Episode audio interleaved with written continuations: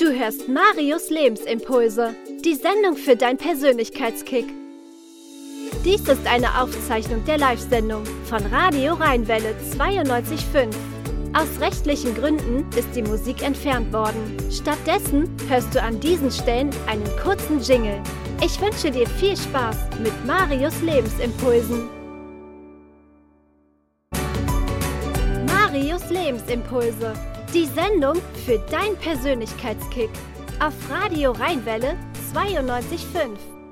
Hallo und herzlich willkommen zu einer neuen Folge Marius Lebensimpulse hier auf Radio Rheinwelle 92,5. Und heute freue ich mich wieder besonders, denn ich bin nicht alleine hier im Studio, sondern mit mir ist Mario Bellon. Hallo Mario, schön, dass du da bist. Hallo Marius, schön, dass ich da sein darf. Und wie schön, dass sich unsere Namen so ergänzen. Und vielleicht hörst du schon, die Stimme, die geht ins Ohr. Heute ist nämlich unser Thema stimmig durchs Leben gehen, wie die Stimme deine Persönlichkeit beeinflusst. Und deswegen habe ich einen Profi hier, denn Mario ist Profisprecher, Trainer und Coach für Stimme und so haben wir uns auch kennengelernt.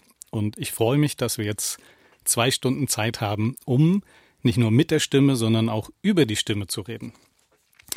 Du arbeitest als Stimmtrainer, und äh, vielleicht kannst du selbst einfach kurz erzählen, was du alles so machst, anbietest und äh, wie du deine Stimme einsetzt und benutzt.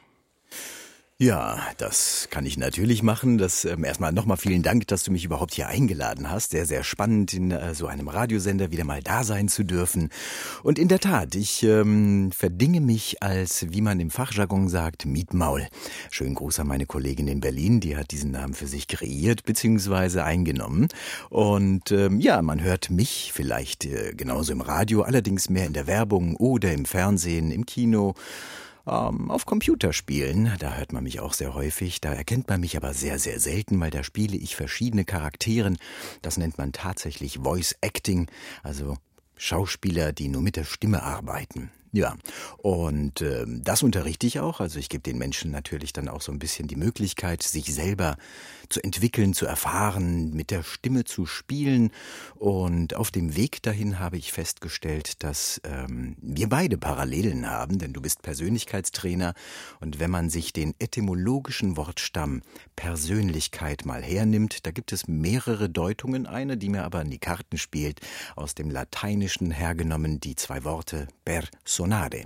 Personare, was ungefähr so frei übersetzt heißt wie das, was durchklingt, was durch dich klingt, entlehnt aus dem Theater früher, aus dem Rom, wo die Schauspieler dort in den Theatern durch Masken sprechen mussten. Also das heißt, die Maske einmal von der Form her starr war und durch die Maske natürlich dann auch das Verstehen erschwert wurde. Also mussten sie sehr deutlich sprechen und dieser Maske Leben einhauchen, also eine Persönlichkeit geben. Und somit ist Stimm- oder Sprechtraining Training auch ein Stück weit Persönlichkeitstraining, denn es verändert dich. Es verändert dich in der Art, wie du auftrittst, wie du sprichst. Und ähm, viele, viele dieser, dieser Sprichworte aus dem Bauch herausgesprochen oder mit dem Brustton der Überzeugung, das kommt ja nicht von ungefähr. Und wie habe ich mir das bei dir vorzustellen? Bist du einfach mit dieser Stimme, mit dieser Gabe geboren worden oder wie war das bei dir? Kindheit, Jugend, hattest du einfach schon immer so eine tolle, angenehme Stimme?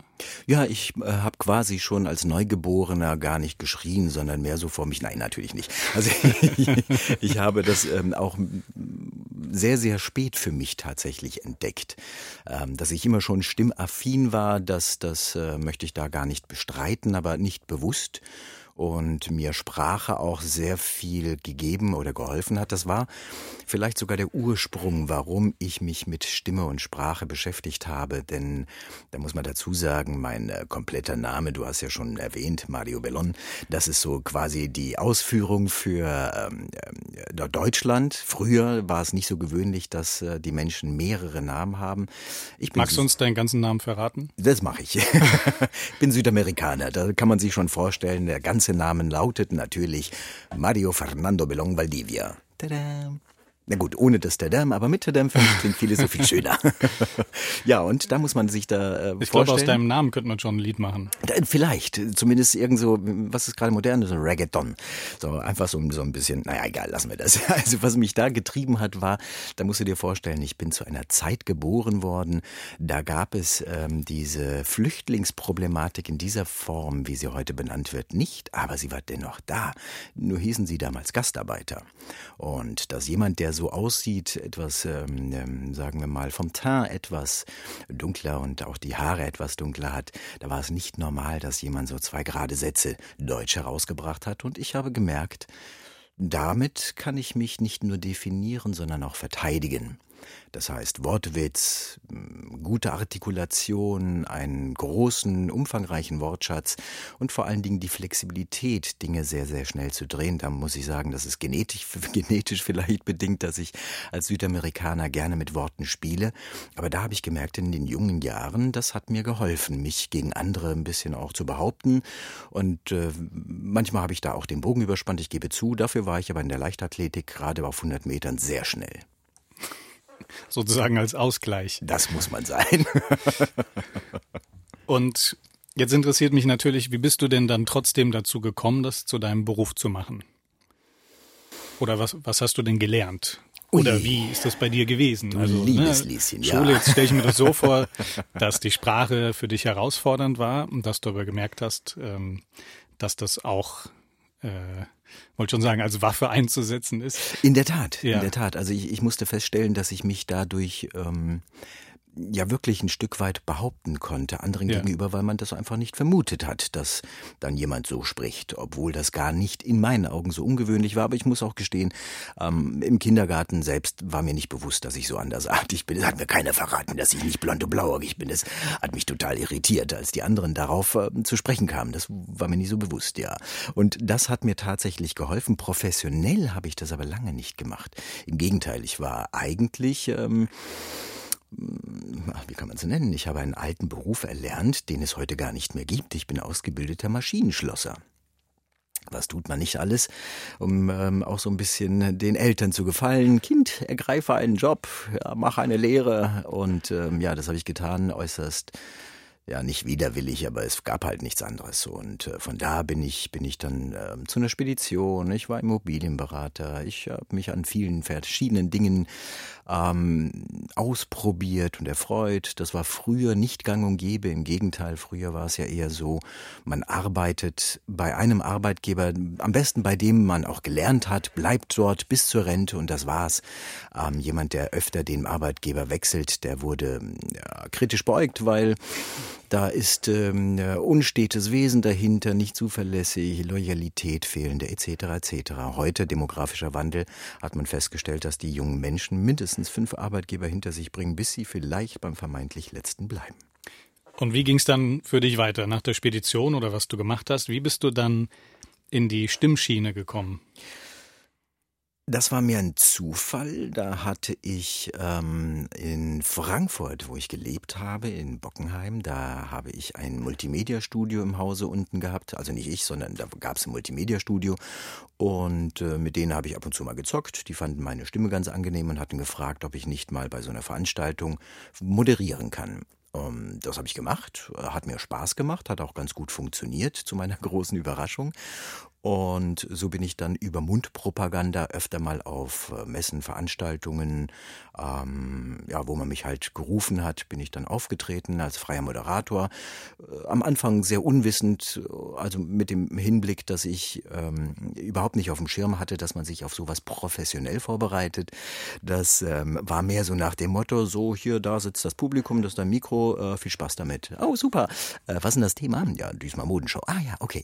Also so war das dann mehr so reingestolpert. Das hat mir aber sehr viel Flexibilität gegeben und die Möglichkeit, mit meiner Nervosität beim Auftreten anders umzugehen, weil da musst du funktionieren. Da gab es nicht viel Platz, um da äh, sich auszuprobieren und, und äh, wie gesagt, ich wusste nicht, dass man sich da äh, richtig drauf vorbereiten kann, professionell. Zum Glück vielleicht, ja? Ja, vielleicht auch zum Glück, ja. Und da hat man mir einmal oft genug gesagt, dass meine Stimme am Mikrofon ganz angenehm klingt und ich vielleicht mehr draus machen sollte. Und dann habe ich mir gedacht, gedacht, ja, Versuch macht klug, bin da äh, mit ein paar Sprecherkollegen und auch äh, mittlerweile Freunde da zusammengekommen, die mich da ein bisschen unterstützt haben, habe ähm, tatsächlich auch ein bisschen Geld verdient mit Werbung und habe gedacht, wow, das ist ja spannend, ein tolles Hobby, das auch noch bezahlt wird. Das Geld habe ich reinvestiert, logischerweise, denn ich war der Meinung, ich spreche Hochdeutsch. Man hatte mich eines Besseren belehrt und das habe ich dann natürlich versucht, ähm, ein Stück weit in den Griff zu bekommen, dass ich tatsächlich auch Hochdeutsch spreche, dass ich schön artikuliert rede und dass man mich nicht nur versteht, sondern vielleicht auch gerne hört. Das ist ein langer Weg. ja, und da werden wir auch noch genauer drauf zu sprechen kommen. Jetzt hast du erzählt, du bist einfach gefragt worden, hast du nicht Lust zu moderieren. Das klingt jetzt so einfach, ne? Also Trotzdem bin ich neugierig, wie ist es denn für dich gewesen, dein erster Auftritt? Warst du da wirklich so blauäugig und hast einfach gesagt, mach ich mal? Oder hast du dir gedacht, scheiße, was passiert hier gerade? Tatsächlich, obwohl man das mir nicht über, überhaupt nicht ansieht, war ich sehr blauäugig. Also ich dachte, hey, ja klar, Riesenspaß und ähm, bisschen Taschengeld und äh, mit den Jungs abhängen, mit denen du dann sowieso ab und zu mal abhängst und und ähm, mehr war das nicht und ich habe halt einfach ähm, wegmoderiert. Also tatsächlich Musik gemacht, beziehungsweise das, das war eine Revival-Band, die haben Musik gemacht. Ich habe sie angekündigt und, und halt dazwischen das, das Publikum etwas bespaßt und das kam ganz gut an. Und das war auch ganz gut so, dass ich nicht so drüber nachgedacht habe, weil wahrscheinlich hätte ich mir vor lauter ja, ich will es nicht sagen, aber ich tue es trotzdem. Schiss. Wahrscheinlich hätte ich die Buchse voll gehabt. Ähm, so war es tatsächlich eher ein Glück, dass ich nicht so drüber nachgedacht habe und gemacht habe. Das ist übrigens eine wunderbare Eigenschaft, die ich aber im Laufe der Zeit dann verloren hatte. Oh nein, warum das denn?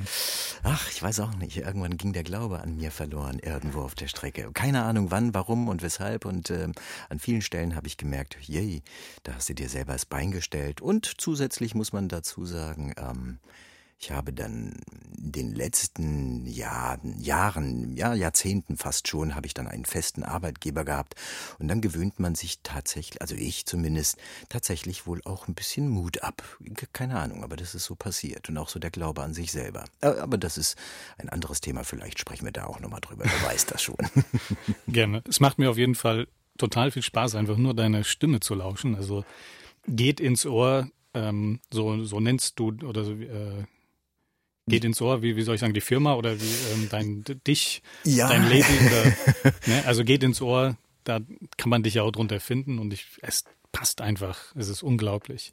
Ja, das, das Interessante war, dass das haben ähm, ein paar Bekannte und, und ähm, auch ein bisschen Arbeitskollegen, die, die da mitgewirkt haben bei der Namensfindung. Und ich fand den Namen eigentlich auch ganz nett, weil darum geht's. Es geht, dass die Stimme, die Persönlichkeit ins Ohr geht. Ein guter Freund von mir hatte gesagt, ähm, geht ins Ohr, trifft die Seele oder berührt das Herz. Und das fand ich sehr, sehr schön, wenn auch ein bisschen, ähm, äh, du merkst, ich bin bescheiden, wenn auch ein bisschen übertrieben an der Stelle, aber ja tatsächlich unter gehtinsohr.de, da kann man mich hören äh, und auch sehen, also finden. So. Ja. Ich habe ähm, ein paar Texte mitgebracht. Mhm. Also wie gesagt, ich äh, finde deine Stimme einfach so angenehm, das ist so schön zuzuhören. Und jetzt ist aber so, du hast ja auch noch andere Stimmen in petto. Mhm. Ne, also ein Sprecher kann die Stimme ja auch entsprechend ein bisschen verändern. Und ich habe Lust, einfach mal ein bisschen eine Kostprobe von dir zu bekommen. Deswegen habe ich Texte mitgebracht. Okay. Und ich würde dir gerne einfach so einen Text jetzt gleich in die Hand drücken. Ich spiele ein, ein Musikstück mhm. und während die Musik läuft, kannst du dir das einmal in Ruhe durchlesen. Und dann freue ich mich, wenn wir eine wunderschöne Kostprobe von dir bekommen. Das ist ja wie in einem richtigen Tonstudio. das heißt, wir simulieren jetzt hier quasi Tonstudioarbeit, weil da kriegt man ja den Text auch nicht vorher zu sehen, sondern erst, wenn man da reinkommt und dann muss man den abliefern. Ähm, ich stelle mich der Herausforderung, mal sehen, was ich daraus machen kann. yes. Dann spiele ich ein Lied und wir hören uns gleich. Wunderbar. Hab meine Fragen abgehängt.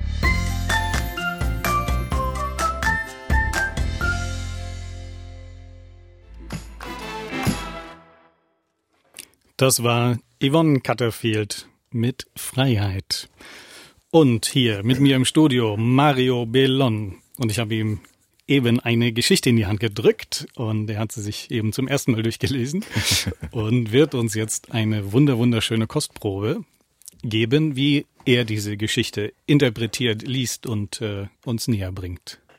Da bin ich ja mal gespannt. und in der Tat passt dieses, diese kleine Geschichte, die sehr, sehr schön ist, ähm, tatsächlich auch zu dem Lied vorhin. Freiheit, finde ich, passt ja wunderbar. Da hast du dir sehr schöne Gedanken gemacht, mein Lieber. Sehr toll. Na gut, schauen wir doch mal, was ich daraus machen kann. Und zwar geht die Geschichte darum, der Titel, Gibt es ein Leben nach der Geburt? Ein ungeborenes Zwillingspärchen unterhält sich im Bauch seiner Mutter. Sag mal, glaubst du eigentlich an ein Leben nach der Geburt? fragt der eine Zwilling. Ja, auf jeden Fall. Hier drinnen wachsen wir und werden stark für das, was draußen kommen wird, antwortete der andere Zwilling. Ich glaube, das ist Blödsinn, sagte der erste. Es kann kein Leben nach der Geburt geben. Wie soll das denn bitte schön aussehen? So ganz genau weiß ich das auch nicht, aber es wird sicher viel heller als hier sein. Und vielleicht werden wir herumlaufen und mit dem Mund essen. So ein Unsinn. Habe ich ja noch nie gehört. Mit dem Mund essen. Was für eine verrückte Idee. Es gibt doch die Nabelschnur, die uns ernährt. Und wie willst du rumlaufen? Dafür ist die Nabelschnur viel zu kurz. Doch, doch, es geht ganz bestimmt. Es wird eben alles nur ein bisschen anders. Du spinnst. Es ist noch nie einer zurückgekommen von nach der Geburt. Mit der Geburt ist das Leben zu Ende. Punktum. Ich gebe ja zu, dass keiner weiß, wie das Leben nach unserer Geburt aussehen wird. Aber ich weiß, dass wir dann unsere Mutter sehen werden und sie wird für uns sorgen. Mutter? du glaubst doch wohl nicht an deine Mutter. Wo ist sie denn bitte? Na hier, überall, um uns herum. Wir sind und leben in ihr und durch sie. Ohne sie könnten wir gar nicht sein. Ah, Quatsch. Von einer Mutter habe ich noch nie etwas bemerkt. Also gibt es sie auch nicht. Doch. Manchmal, wenn wir ganz still sind, kannst du sie singen hören oder spüren, wenn sie unsere Welt streichelt.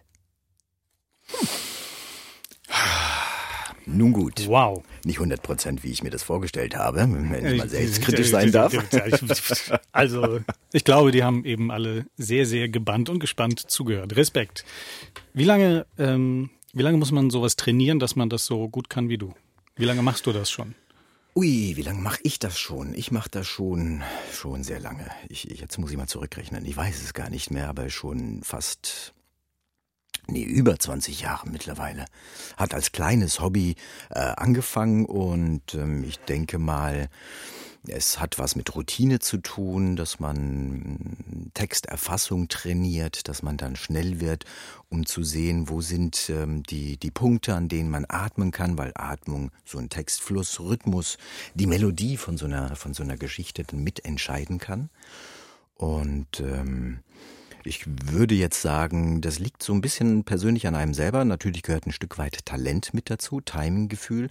Aber üben, üben, üben, üben, üben. Das ist ganz, ganz wichtig. Die beste Übung vor, wenn man Kinder hat, den Kindern so viel vorlesen, wie die Kinder es möchten. Und die werden immer wieder die Wiederholung der Wiederholung der Wiederholung hören möchten. Also da gibt's dann viele Übungsmöglichkeiten. Aber man merkt auch, ist man denn gut in seiner Geschichte? Denn wenn die Kinder so gespannt dabei sind, sind, dass sie da überhaupt nicht mehr aussteigen wollen aus der Geschichte, weiß man, man liest gut. Wenn die Kinder irgendwie gelangweilt sind oder was anderes tun, dann weiß man, da kann man noch ein bisschen was tun. Das wäre so eine Möglichkeit. Aber tatsächlich ersetzt es das Üben nicht. Viel, viel lesen, laut lesen, im Kopf lesen bringt es nicht. Das ähm, hast du, glaube ich, selber auch mal erfahren. Das, was man sich im Kopf so vorliest, wenn es den Mund verlässt, klingt plötzlich ganz anders, als es im Kopf klang. Also von der Seite, wenn man übt, dann laut. Und würdest du sagen, dass jeder im Endeffekt in der Lage ist, durch Training und Üben ein guter Sprecher zu werden? Es ist die Frage, was. Wo sind da vielleicht Grenzen gesetzt? Ja, oder was, auch nicht? Was definierst du als guter Sprecher? Also für mich ein zum Handwerkszeug eines guten Sprecher oder Sprecherin, das äh, sollte man auf keinen Fall vernachlässigen, weil die Damen, die leider an dieser Stelle auch so ein Stück weit vernachlässigt werden, äh, sind natürlich auch ganz weit vorne. Da habe ich sehr, sehr viele tolle Kolleginnen, die da sprechen. Ähm, wenn wir auf deine Frage zurückkehren, wenn wir da mal schauen, was braucht denn tatsächlich ein guter Sprecher? Er muss gut artikuliert sein, er muss Hochdeutsch sprechen können. Er muss mit seiner Atmung richtig umgehen können. Das heißt, er braucht die entsprechende Vollatmung, nicht nur diese sich mittlerweile eingebürgerte Hochatmung, die bei jedem zweiten Minimum stattfindet. Da gibt's viel, viel Arbeit. Woran, woran kann ich das erkennen, wenn ich ein Hochatmer bin? Das Einfachste, woran man das erkennt, das mache ich auch meistens in meinen Klassen, meist zu Beginn, wenn ich, wenn ich unterrichte, dass ich die Leute alle mal unverbindlich einen tiefen Atemzug nehmen lasse, vielleicht sogar zwei oder drei. Und wenn man dann bei den Leuten sieht, das, was man dann in der Erziehung bekommen hat, Bauch rein, Brust raus, und das sehe ich, am besten gehen die Schultern vielleicht noch ein bisschen hoch, ja, dann weiß ich, das ist hier akute Hochatmung und die ist nicht nur nicht gesund, die ist auch noch schädlich und fürs Sprechen komplett kontraproduktiv. Weil? Weil wir da ähm, kurzatmig sind. Wir berauben uns eines Großteils der Atemmöglichkeit. Zum anderen sind wir oben verspannt. Das bedeutet, diese Verspannung, die drückt sich auch auf unsere Stimmbänder aus. Auch die Stimmbänder sind verspannt. Unsere Stimmlage ist nicht mehr optimal. Durch die fehlende Luft sind wir nicht mehr in unserem Lufthaushalt, wo wir ganz angenehm und ruhig sprechen können, befinden uns nicht in unserer Stimmlage, sind gestresst und angespannt und klingen dann auch etwas unschön. Das heißt, was kann ich dagegen tun? Wie wäre es denn richtig? Wie wäre es denn richtig? Ähm, der einfachste Trick, wie man sowas hervorrufen kann, und zwar, wir atmen richtig, wenn wir nicht drüber nachdenken, sprich, wenn wir schlafen. Wenn wir lachen, wenn wir husten, wenn wir gähnen, dann atmen wir, wie ich gerne sage, organisch richtig, so wie es eigentlich von Mutter Natur vorgesehen ist. Bestes Beispiel, als Babys, als Säuglinge atmen wir auch richtig. Da denken wir nicht drüber nach und wer Kinder hat schreien hören, weiß ganz genau, so ein Kind das wird nicht heiser.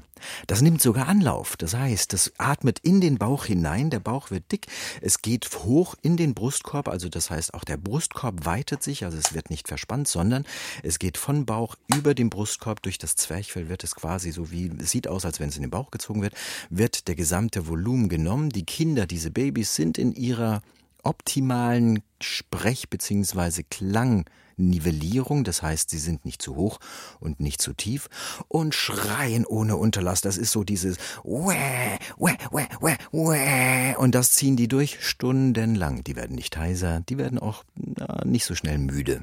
Wir schon, wenn wir sowas machen, weil wir nicht organisch richtig atmen. Wie kriege ich das raus? Deine Frage beantwortend. Man legt sich einfach aufs Bett, auf den Boden, aufs Sofa, flach und nimmt ein mittelschweres Buch, muss nicht zu schwer sein, dass man sich einfach auf den Bauch legt. Bauchnabel, knapp unter dem Bauchnabel und dann ganz normal atmet. Und wenn man dann im Liegen beobachtet, wird man feststellen, durch dieses kleine Gewicht des Buches auf der Bauchdecke hebt sich das Buch und senkt sich beim Einatmen. Wir atmen also automatisch in den Bauch hinein diesen Impuls nach außen übertragen. Das heißt, dass man dann versucht, mit der Hand im Stehen, die Hand auf dem Bauch abgelegt, dass man einfach mal die Hand wegatmet, also dass sich dann der Bauch nach außen wölbt. Das ist so die Anfangsstufe, um die Tiefenatmung zu erlangen. Und, upsie. Und ähm, du hast ja gesagt, ein Kind, ein Baby macht das automatisch richtig. Nur was passiert denn dann, dass wir anfangen, das falsch zu machen? Ja, das sind Erziehungen, das sind Konventionen, wie, wie gesagt, Bauch rein, Brust raus. Das ist so ziemlich das Verkehrteste, was man tun kann. Ähm, im Laufe dieser Zeit eignet man sich diese, diese Hochatmung an. Man glaubt, dass wenn man die, die Schultern nach oben zieht, wenn man äh, den Brustkorb so ein bisschen nach oben zieht, dass man dann viel Luft eingeatmet hat. Ähm, Sportler machen das natürlich nicht. Die müssen richtig atmen können. Die brauchen die Vollatmung, um den richtigen Sauerstoff zu haben. Taucher also Freitaucher zum Beispiel, die, die jetzt ohne Flasche ähm, tauchen, müssen richtig atmen können. Und ähm, bei allen anderen ist es optional, wäre aber von der Natürlichkeit total richtig, wenn man das üben würde. Hilft auch bei, bei verschiedenen Möglichkeiten der, der, der Nervosität, sich da nochmal runterzubringen, wenn man eine gewisse Tiefenatmung beherrscht, weil da kann man seinen Puls ein bisschen runterfahren, sich selber etwas entspannen. Also ich merke, wenn ich das so mache, das ist ein bisschen anstrengend. Das heißt, ich muss, darf da einfach weiter trainieren. Auf jeden Fall, es lohnt sich auch und irgendwann wirst du merken, dass es nicht nur nicht mehr anstrengend, sondern es ist völlig natürlich. Du atmest gar nicht mehr anders. Das ist bei mir zumindest so. Also ich atme, ich kann gar nicht mehr anders atmen. Funktioniert nicht mehr. Okay, dann haben wir einmal die Atmung, aber das wird ja noch nicht alles sein. Ne? Also angenommen, ich atme jetzt entsprechend, was ist dann der nächste Schritt? Also, was ist der nächste Sprit? Sprit wollte ich schon sagen. Was ist Sprit der nächste Sprit? Mal viel, viel, wenn, wenn wir schon mal bei dem Thema sind, viel Flüssigkeit trinken, um ähm, Klickgeräusche zu vermeiden, um die Sprache flüssig zu halten in sprechenden Berufen. Die meisten Profis in sprechenden Berufen trinken Minimum anderthalb bis zweieinhalb Liter am Tag. Das ist auch wichtig. Und ähm, es sind mehrere Faktoren, die man für ein schönes Sprechen oder gar für ein professionelles Sprechen dann im Auge haben sollte. Ähm, schlicht und ergreifend beim Sprechen sind über 100 Muskeln tätig. Also es ist nicht nur der Mund, der auf und ab geht, äh, auf und zu geht, nicht in ab, sondern es sind viele, viele andere Muskeln, die das noch unterstützen und die da helfen. Das heißt natürlich dann aber auch für, für denjenigen, der spricht, wenn er sich dessen bewusst wird, dass Sprechen wie es bei manchen erscheint, nicht einfach nur Geräusche machen ist, dann hat man schon mal die, ein großes Stück äh, erlangt, um da auf den Weg zu gehen, sich selber zu optimieren, was die Sprache und was die Persönlichkeit betrifft. Was braucht man noch? Artikulation. Das heißt, wir sprechen Hochdeutsch. Das einfachste, wo man Hochdeutsch spricht, und ich spreche tatsächlich ganz bewusst vom Hochdeutsch. Ich war am Anfang so, dass ich gedacht habe, ich muss die Menschen missionieren. Die sprechen ja alle furchtbar und gar nicht Hochdeutsch. Einige babbeln sogar Hessisch. Das geht ja gar nicht. Und ähm, dann habe ich aber gemerkt, nee, das ist Quatsch. Äh, alles ist schön. Ähm, nur sollte man sich dessen bewusst sein, welche Sprache ich bediene. Mit diesen Menschen rede ich und werde dann gehört. So, wenn ich jetzt sehr, sehr hochtrabend mit Menschen spreche, die das nicht gewohnt sind, dann nähere ich mich denen nicht an. Das heißt, ich finde keinen gemeinsamen Nenner, im Gegenteil, ich schaffe noch eine Kluft. Und so habe ich dann gedacht, das Missionieren ist verkehrt, weil ich auch öfter mal die Anfrage hatte, Mensch Mario, kannst du mir helfen, den Akzent wegzukriegen? Weil ich babbel hessisch, ja, oder ich habe so einen bayerischen Akzent oder einen schwäbischen Akzent und ich mir gesagt habe, nein, das mache ich nicht, inspiriert von einer äh, Kollegin, einer Logopädin und ähm, ich meine, sie ist auch Sprecherin, Ingrid Ammon, wenn ich sie da mal erwähnen darf. Sie sagte, man soll ruhig hören, wo sie hergekommen sind. Man soll aber auch hören, dass sie dort nicht stehen geblieben sind. Das fand ich sehr, sehr schön. Und so mache ich die Differenzierung. Wenn ich jetzt öffentlich spreche, für Menschen, ähm, dann spreche ich Hochdeutsch. Ganz einfach kann man das identifizieren. Wir nehmen, nehmen das mal auf den Klassiker, die IG-Regelung, die dir auch bekannt sein dürfte. Die mich Alles, regelrecht schockiert hat, muss ich sagen. Ja, und nicht nur dich, auch mich, weil ich dachte, ich, ich spreche Hochdeutsch und wurde dort eines Besseren belehrt. Was heißt die IG-Regelung? Magst du mir das mal kurz erklären? Ei, mir Hesse, wir haben ja so spezielle Endungen. Ich dachte immer, wenn ich sage 20, 30, 40, dann ist das halt ein Dialekt. Jetzt habe ich gelernt, das ist sogar richtig. Ja, fast, ohne das S. Aber auf jeden Fall sehr nah dran und eine valide Erklärung tatsächlich. Und wir beschränken uns an dieser Stelle nur auf das einfachste Merkmal, nämlich IG am Ende eines Wortes. Ausgenommen sind da ähm, Namen, Eigennamen oder Städtenamen, die sind von dieser Regelung ausgenommen. Aber in der Regel ist es so, dass IG CH ausgesprochen wird. Richtig ist also falsch. König ist falsch, wertig ist falsch, augenblicklich ja, gibt's gar nicht. Aber, aber das wäre falsch. Also das heißt richtig, König, wichtig. Es wird auf CH enden. Das habe ich mir nicht ausgedacht. Das ähm, habe ich auch selber lernen müssen, weil ich dachte, richtig wäre richtig und das war falsch. und da habe ich sehr stark lernen dürfen. Ähm, für mich ein frappierendes Beispiel, wenn ich dann immer öfter im, nicht nur im Radio, sondern auch im Fernsehen Menschen höre, Moderatoren, die dann anfangen, Deutsch zu sprechen und richtig und König nicht beherrschen. Das finde ich dann ein bisschen schade, aber damit entlarven sie sich. Die sind dann keine ausgebildeten Sprecher und sprechen kein Hochdeutsch. Wenn ich sage richtig oder König, dann ist das Lokalkolorit. Das wird im Fränkischen noch gebraucht, bei den Bayern. Die Österreicher, die sprechen solche Endungen. Aber das ist halt kein Hochdeutsch. Einzigartig. Richtig. Süßigkeiten. Äh, ja. ja, also für mich war es oder ist es immer noch sehr gewöhnungsbedürftig. Ja, sehr gut. ja, ne, also wie gesagt, mich hat das regelrecht schockiert und ähm, ich habe das auch so in meinem Freundes Freundeskreis erzählt und die haben sich alle weggelacht, weil das irgendwie so ungewohnt klingt. Total. Und ich merke, ich bin gerade in so einer Mischphase. Also ich äh, manche mache ich richtig und manche mache ich noch mit IG. Und ich muss gestehen, es macht mir Spaß. Sehr schön, das freut mich. Ja, du warst ja, hattest ja auch das Vergnügen, für einen kurzen Moment in, in, in, in den Genuss meines äh, kleinen Unterrichts zu kommen. Und da durfte ich dir ja das eine oder andere schon mitbringen. Und ich kann dir sagen, das wird noch eine kleine Weile dauern, bis du dich da komplett dran gewöhnst. Danach werden dir aber jedes Mal die Haare ausfallen, wenn du es falsch hörst. Zumindest ist es bei mir so. Ich, ich ähm, kann das schwer hören. Ob das dann so gut ist, kann ich wieder zurück. Nein, geht. Es gibt kein Zurück. Es gibt kein Zurück mehr. Wenn du, liebe Hörer, liebe Hörerin, gerne eine Frage an den Mario stellen möchtest, dann kannst du das tun, indem du eine E-Mail schreibst. Und die E-Mail, die landet hier direkt im Studio. Und zwar kannst du einfach schreiben an radio.marius-schäfer.de. radio.marius-schäfer.de. Oder auch eine WhatsApp.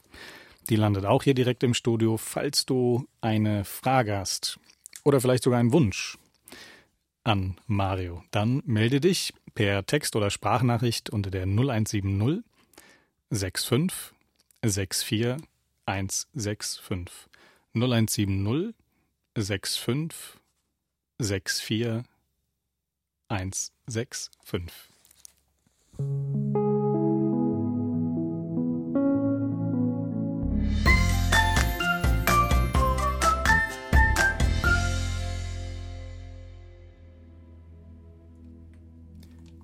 Andreas Burani mit Sein. Ein wunder wundervolles Lied, das ich zumindest immer wieder gerne höre, weil es mich so zu mir bringt und wenn er erzählt, wie er oben in den Bergen sitzt und einfach dem Adler zuschaut, berührt mich das immer sehr. Jetzt haben wir den Mario hier, der mit seiner Stimme berührt. Und wir haben uns eben in der Pause kurz unterhalten, weil ich gesagt habe, wenn ich äh, lange rede, dann kriege ich oft so einen Frosch im Hals und dann hast du natürlich gleich einen Tipp für mich parat gehabt und vielleicht können wir das hier nochmal teilen. Was hast du mir denn eben empfohlen, was ich da am besten machen kann?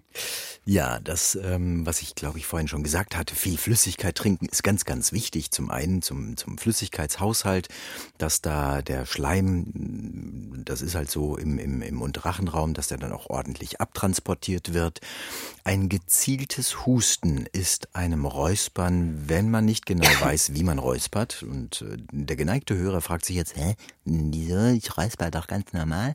Nein, es gibt verschiedene Arten des Räusperns, also ist ein gezieltes Husten an dieser Stelle wesentlich effektiver, da man die, das Räuspern wird meistens daraus resultierend aufgrund der Schleimbildung auf den Stimmlippen ähm, geforciert, sagen wir es mal so. Also das heißt, du räusperst, weil deine Stimmlippen belegt sind, weil da ein Schleimfilm drauf ist und deswegen machst du das heißt, diese Stimmlippen reiben aneinander und reiben damit den Schleim weg. Das ist aber ein Pyrrhussieg, wenn ich nicht genau weiß und gezielt räusper, dann reibe ich die gesamte Stimmlippe und dann bildet sich noch mehr Schleim. Das heißt, es kehrt immer wieder und ich räusper mich kaputt. Im schlimmsten Falle mache ich sogar meine Stimmbänder kaputt und somit meine Stimme. Also, Husten ist ein Explosivlaut, der dann mit einer großen Kraft dann die Stimmbänder befreit. Das ist vorzuziehen. Ansonsten das Räuspern und was wir auch noch gemacht haben, um die Stimme so ein bisschen zu beruhigen, bisschen, bisschen äh, zu entspannen. Das ist ein wunderbarer Tipp, den ich da auch ganz gerne mal gebe, den wir eben jetzt gerade im Studio gemacht haben und man wundert sich, warum man sowas tut, nämlich das Gähnen aus vollem Halse. Nämlich, wenn wir gähnen, und zwar unbewusst, passieren verschiedene Sachen. Wenn wir gähnen, und zwar bewusst, passieren dieselben Sachen und noch ein paar mehr, weil man sich damit auseinandersetzt und Gedanken macht. Das heißt, wir strecken und dehnen uns. Wir reißen den Mund auf, der Kiefer übrigens der einzige bewegliche Teil am Kopf, reißen den Mund auf, die Zunge bleibt am besten im Zungenbett klebt die Zungenspitze an den unteren Schneidezähnen, sodass dann der Rachenraum schön geweitet wird. Wunderbar. Gähnen ist manchmal auch ansteckend. Und wir versorgen uns mit Sauerstoff. Mit dem Strecken spannen wir Muskulatur an, genauso wie mit dem Mund aufreißen. Spannen wir Gesichtsmuskulatur an und wir lassen sie wieder los. Am besten mit einem Stoßseufzer der Erleichterung, so ein Zeitgleich durch diesen Klang ist das die Feinansprache der Stimmlippen. Wir bringen sie das erste Mal unter Umständen schön und organisch zum Vibrieren und ein toller Nebeneffekt neben den Rachen- und Halsraum, der sich ein Stück weit weitet, senkt sich der Kehlkopf ab. Und die Stimme wird ein bisschen ruhiger, ein bisschen dunkler, ein bisschen entspannter. Also darf ich einfach ein bisschen ordentlich gähnen und meine Lippen flattern lassen. Ganz genau. Jetzt haben wir, ähm, wir hatten gesagt, wir haben die Atmung, die Artikulation und da wollte ich noch drauf zu sprechen kommen. Was kann ich denn tun, um zu einer besseren Artikulation zu kommen? Was kann man dazu tun? Also, ähm, der mechanische Teil, die Atmung, die Artikulation, eine bessere Artikulation, was kann ich dazu tun? Da vielleicht, vielleicht können wir erstmal sagen, was ist denn Artikulation überhaupt? Was ist Artikulation? Das ist eine gute Frage. Ähm, das heißt, das präzise, also in meinen Augen oder meinen Ohren, das präzise Aussprechen von Worten. da muss ich jetzt selber mal husten. Also die Deutlichkeit, dass man auch versteht, was der andere sagt. Genau, und zwar so in der Sprache, in der Kunst des Sprechens sollte es so klingen, dass es nicht aufgesetzt, nicht gekünstelt wirkt, sondern normal und trotzdem sollte man jeden Buchstaben verstehen. So, das heißt, ich weiß, das ist ein Mechanismus von mir, der Klassiker, wenn ich das sage, und das sind zwei Worte und zwei Worte, die über denselben Buchstaben verführen, ne, verführen, verfügen, nämlich das D, die verführen dazu, dass man aus diesen zwei Worten nämlich eins macht und das. Und somit ist ein D verschwunden und das ist dann ein Wort geworden, anstatt dass es und das heißt. So, das ist eine präzise Artikulation. Da muss man aufpassen, wie unterscheide ich, wenn ich jetzt die Sprechkunst nehme. Jetzt hm, gehen wir mal von dem Mechanischen raus. Das heißt, ähm, was brauche ich alles? Wie, wie benutze ich meine Mundmotorik, meinen Sprechapparat? Und jetzt hinausgehe in die Interpretation, also das heißt tatsächlich in das Leben der Sprache Leben einhauchen, so wie das Burani macht, nur mit Gesang, was für eine wundervolle Art, seine Stimme zu nutzen. Dann ist es nochmal ein ganz anderer Approach. Das heißt, der rein mechanische Teil, wie spreche ich? Wie artikuliere ich präzise, dass man jedes Wort versteht? Wichtig, wenn ich zum Beispiel Tutorials spreche, wenn ich ein Image-Video spreche von einem Unternehmen, das ich bestens darstellen möchte, wenn ich Menschen ausbilde, zum Beispiel aus dem gehobenen Management, die vielleicht auch ähm, vor kurzem erst in eine Chefposition geraten sind und sich ihrer Stimme bewusst sind. Was ich übrigens sehr, sehr schade finde bei manchen Leuten, die möchten nicht, dass man deren Namen nennt. Ähm, also das heißt, mit denen kann man kein Marketing betreiben für sich selber. Das ist sehr bedauerlich, aber ich nehme natürlich Rücksicht auf die Befindlichkeiten. Niemand oder die wenigsten werden so geboren, dass sie perfekt artikulieren, eine schöne Stimme und eine gute Sprache und eine gute Aussprache haben. Jeder lernt das. Selbst die perfekten Sprecher von irgendwelchen Unternehmen oder die Politiker, die sehr gut sprechen, die haben das gelernt. So. Das ist der eine Punkt, der mechanische. Geht es jetzt darum, dass ich sage, und das, also ich trenne diese beiden Worte so, wie sie sich gehören, aber ich bin jetzt dabei, etwas mit Leben zu sprechen. Das heißt, es wird was gespielt. Ob es jetzt ein Synchron ist, ob es ein Computerspiel ist oder ob es einen, ein Hörbuch oder ein Hörspiel ist, dann wird es ein bisschen anders gewichtet. Dann muss ich dem Leben einhauchen. Und dann wird aus und das vielleicht tatsächlich und das. Ja, dann passt das auch wieder. Dann wird es weggesprochen. Dann ist es mehr so die normale Umgangssprache. Also immer die Frage, wo setze ich meine Sprache ein und wofür? Hast du noch weitere Tipps, was ich ganz konkret tun kann, um meine Artikulation zu verbessern? Mhm. Die Artikulation verbessern kann man, indem man wie die alten Redner, dessen Namen, es gab einen griechischen Philosophen, Rhetoriker, dessen Namen ich jetzt gerade wieder verdrängt habe, verdammt nochmal, der hat nämlich mit Kieselsteinen am Meer gegen selbiges angesprochen. Kieselstein im Mund. Und ähm, er wurde einer der besten Sprecher, wo man davor sagen muss, dass er einer der schlechtesten war. Er hatte gestottert, er hatte nicht richtig geatmet, war in seiner Artikulation sehr, sehr schlecht. Und das wollte er in den Griff bekommen, hat das durch hartes Üben gemacht mit einem mit mehreren Steinen im Mund. Das heißt, das machen wir heute nicht. Es gibt einen Film, der nennt sich der King's Speech, The King's Speech, und da wurde das auch nochmal aufgegriffen, diese alte Technik mit dem Korken im Mund zu sprechen. Das heißt, man nimmt einen Korken, den fest man leicht mit den Schneidezähnen fest, also man beißt da nicht fest drauf, und spricht dann bestimmte Texte laut und deutlich und so, dass man jedes Wort verstehen kann. Nun hat man nicht immer einen, einen Korken zur Hand. Da gibt es noch eine andere Methode, die du jetzt gerade mal vormachst mit dem Stift, aber die erzähle ich ein anderes Mal vielleicht. Die einfachste Methode, wenn man keinen Korken zur Hand hat, oder die Weinflasche gerade frisch geleert wurde, man hat den Daumen bei sich, den führt man meistens bei sich, den nimmt man halt als, äh, als Ersatz für den Korken und zwar an der höchsten, an der dicksten Stelle des Daumens quer, so mit den Zähnen festgehalten und spricht dann mit dem Daumen im Mund, aber so, dass man jedes Wort versteht. Also das heißt. ja. also das heißt, ich mache es mir erstmal richtig schwer, damit ich dann später leicht habe. Ganz genau so sollte es sein und gegen dieses Hindernis anzusprechen, wie man jetzt hört, trotzdem jedes Wort zu verstehen, hilft bei der Präzision im Nachgang. Das heißt, wenn demnächst äh, dein Kollege im Büro sitzt und mit dem Stift im Mund spricht, dann wissen wir, er arbeitet, er übt seine Artikulation. Ganz genau.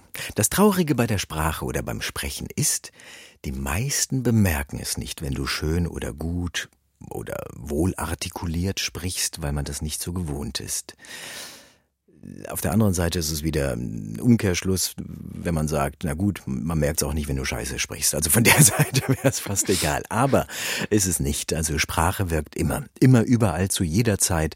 Und ähm, auch wenn es jetzt komisch klingen mag, dass Sprache, also Sprechen, nonverbale Kommunikation ist, so ist es doch wahr. Denn Sprechen, also nicht inhaltlich das, was ich sage, sondern das, wie ich es sage, das ist die Kommunikation und das ist der Schlüssel beziehungsweise die Brücke, die ich dann zu den Menschen, zu den Zuhörer, zu einer Person oder zu vielen versuche herzustellen. Und das kann ich nicht machen, indem ich irgendwie was wegnuschel oder mich mit ähm, irgendwelchen Anglizismen begleite, die kein Mensch versteht oder kein Mensch mag. So erreiche ich ja niemanden.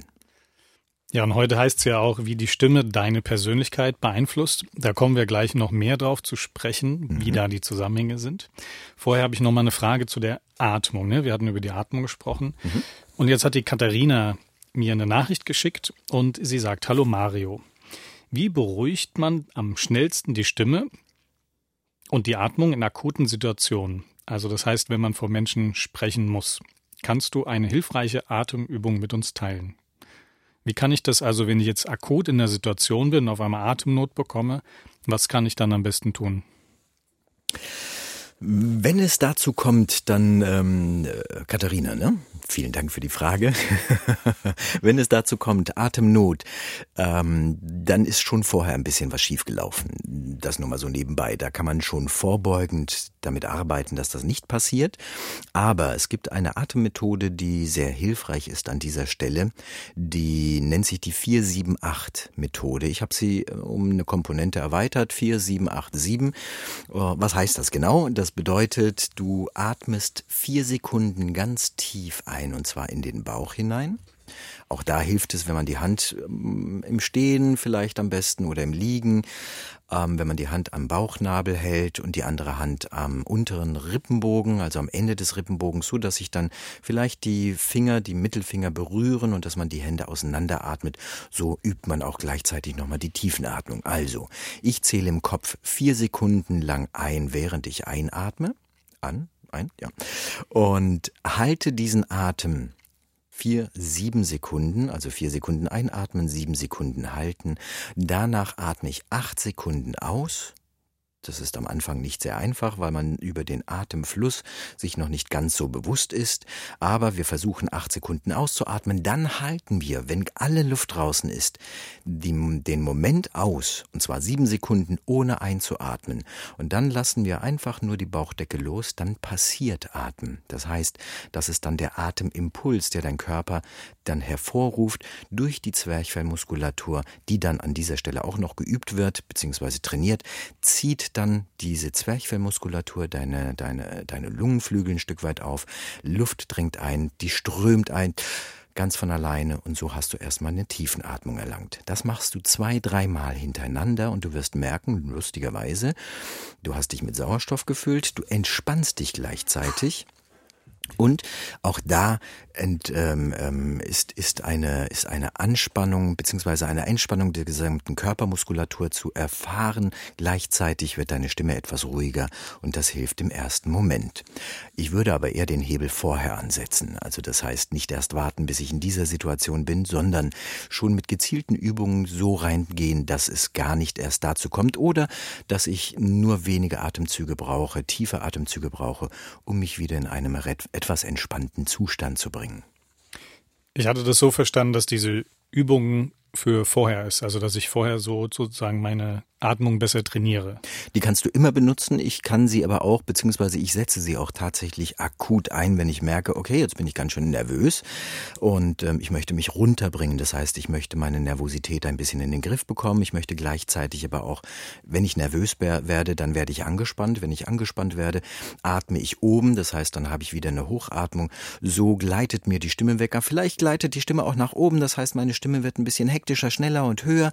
Das passiert bei den Menschen, weil sie der Situation entrinnen wollen. Das ist kein, keine bewusste Entscheidung, dass man sagt, Mensch, jetzt werde ich mal nervös, kurzatmig und versuche so schnell und so monoton wie möglich zu reden, damit ich ganz schnell aus dieser Situation bin, äh, weg. Nein, das ist meistens ein, ein Instinkt, der uns da treibt. Das heißt, ähm, traurigerweise oder erstaunlicherweise besser gesagt, ähm, gehört das zu den Top 2 der Ängste, der größten Ängste der Menschen immer noch, nach wie vor. Und zwar eins immer noch geführt, die Angst vor dem Tod, dicht gefolgt die Angst des Redens, des freien Sprechens vor Menschen. Und das ist eigentlich sehr, sehr erstaunlich, aber evolutionär zu erklären, wenn man sich da Gedanken darüber macht, was heißt denn eigentlich alleine vor Menschen zu stehen. Wie gesagt, keine bewusste Entscheidung, Mensch, ich mache mir jetzt ins Hemd, wenn ich da vor den Leuten auftrete, sondern das trifft sogar Menschen, die sagen, oh nee, ich bin eine Rampensau, ich kann das, haha. Und dann stehen sie auf der Bühne und plötzlich passiert genau das Gegenteil von dem, was sie gedacht haben, was passiert. Sie wirken nicht mehr souverän, sie wirken etwas angespannt, tatsächlich eintönig, also monoton, kurzatmig unter Umständen und wenig inspirierend. Also von der Seite, es trifft auch Leute, die es nicht glauben, dass es sie treffen könnte. Warum? Hast du eine Idee? Äh, Weil es eben doch auch Menschen sind. genau, aber evolutionär betrachtet ähm, war das Überleben in der Vergangenheit für uns, als wir noch äh, die Mammuts gejagt haben, war es nur am größten, wenn wir in der Gruppe waren. Das heißt, wir waren zugehörig zu, zu, einer, zu einem Volksstamm, wir haben uns gegenseitig geschützt, wir haben uns gegenseitig ähm, versorgt, ja, wir haben uns vor den nächsten Säbelzahntiger geschützt, wir haben uns vor der, von der feindlichen Gruppierung um eine Ecke geschützt. Alleine war das Überleben fast unmöglich. So, jetzt musst du dir überlegen, als freier Redner, als Sprecher, als Moderator, als jemand, der was präsentiert, sich oder seine Mitarbeiter vorstellt, das Jahr präsentiert, wenn wir jetzt gerade zum Jahresende rübergehen und dann diese Errungenschaften seines Unternehmens vielleicht vorstellen möchte und komplett uninspiriert die Menschen, an den Menschen vorbeiredet, passiert Folgendes. Ich bin aus der Gruppe raussondiert. Mein Instinkt schlägt Alarm. Ich bin nicht nur raussondiert, sondern ich stehe unter Umständen auch noch auf einem erhöhten Platz auf der Bühne. Das bedeutet, ich bin quasi auf dem Silbertablett dem Säbelzahntiger ausgeliefert. Und das löst bei mir natürlich unbewusst Panik aus. Ich möchte mich dieser Situation entziehen. Ich werde un unglaublich schnell, aber auch unglaublich unpräzise in meiner Sprache und bin dann weg. Somit erreiche ich natürlich kaum einen. Und es wird schwierig, weil ich habe, und das sind mit Sicherheit tausende von anderen Leuten, die das auch erlebt haben, ich habe ganz viele Menschen erlebt, die wirklich schlaue Sachen zu sagen haben, bei denen es echt anstrengend war, dem zu folgen, weil sie es einem mit ihrer Sprache nicht leicht gemacht haben. Schade.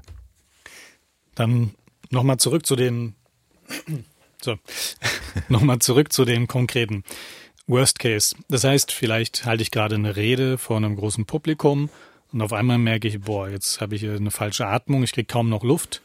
Was wäre der, der Notfalltipp für solche Momente?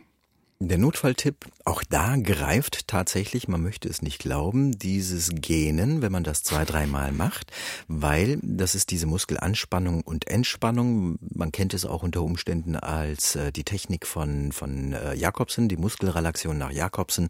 Das wäre auch eine Möglichkeit, dass man bestimmte Muskelpartien für ein paar Sekunden anspannt und beim Ausatmen aus äh, entspannt. Ja, nur wenn ich jetzt vor 500 Leuten stehe, dann kommt es vielleicht nicht so gut, wenn ich da jetzt wenn stehe und vor 500 Leuten stehst und dann deine Panikattacke bekommst, dann ja. ist das ziemlich schlecht.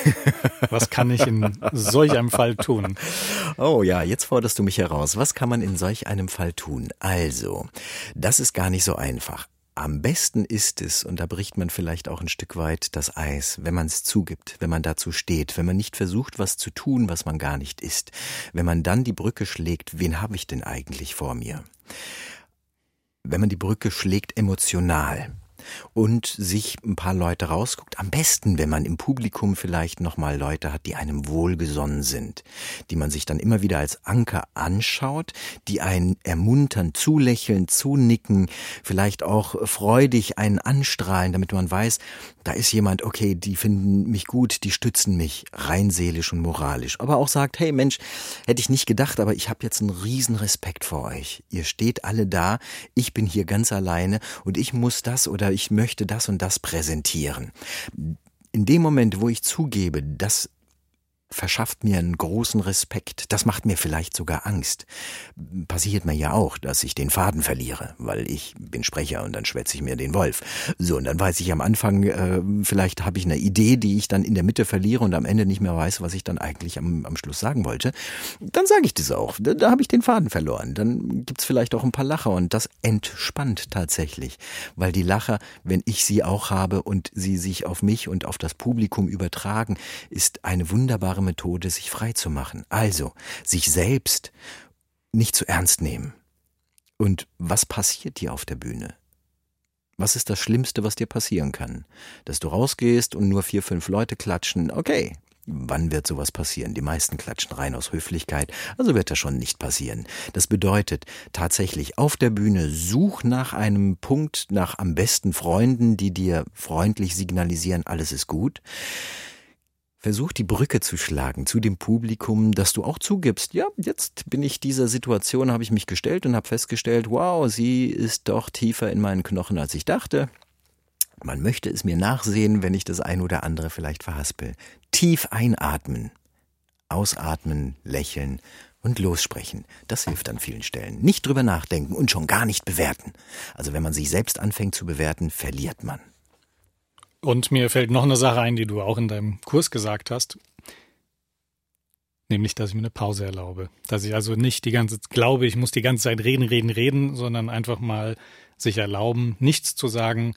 Die Situation, würde ich sagen, einfach mal wahrnehmen, eben atmen und wieder zu sich zurückzukommen.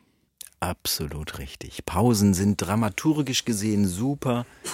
Zusätzlich ähm, das Spiel mit dem Publikum, also dass man dann, was habe ich gelernt? Ich war ja mal Trainer auch für eine große, für eine große Fluggesellschaft über viele Jahre und war da international tätig. Ähm, das erste, was man da so ein Stück weit mitbekommt, ist 80 Prozent des Wissens liegt bei den Teilnehmern. So ist es auch mit dem Publikum. Je nach Thema natürlich, aber auch die wissen viel. Und wenn man das Publikum ein Stück weit mit einbindet, dann schafft man Pausen, die auch noch genutzt werden. Und zwar vom Publikum. Und man verschafft sich ein bisschen Luft, die Nervosität wieder abzulassen. Und einfach gnädig mit sich selbst sein. Unbedingt. Sich sozusagen gedanklich einfach mal in die Arme nehmen und äh, wie soll ich sagen, sich selbst auch dafür lieb haben, dass nicht alles perfekt sein muss sagen wir mal eher das Akzeptieren, sich lieb haben, ist an manchen Stellen vielleicht für den einen oder anderen etwas ungewöhnlich. Ähm, ich empfehle den ersten Schritt, wertet nicht. Während man spricht, zu sagen, ah, das klang jetzt aber scheiße, mm, das wollte ich aber gar nicht sagen, das zerstört das Komplette. Und was mir geholfen hat, ist ähm, tun als ob. Stell dir vor, du wärst ein gnadenloser Redner. Stell dir vor, du wärst eine ganz tolle Moderatorin. Stell dir vor, wie sich diese Moderatorin, diese Sprecherin, dieser Sprecher, dieser Moderator jetzt bewegt, wie er aussieht, wie er redet, wie er lächelt. Oder sie. Also, und wenn man diesen, dieses Bild im Kopf hat und das sich überträgt auf die eigene Bewegung, dann merkt man, dass man dadurch auch schon ruhiger wird. Und nicht werten, damit zerstört man sich. Und wenn du dir selbst noch ein bisschen näher kommen möchtest, weil du äh, vielleicht manchmal nicht ganz so zufrieden mit dir bist, habe ich jetzt das richtige Lied parat. Und ich lade dich ein, wenn du die Möglichkeit hast, einfach ein bisschen lauter zu drehen und mit dir selbst zu tanzen. Billy Idol, Dancing with Myself.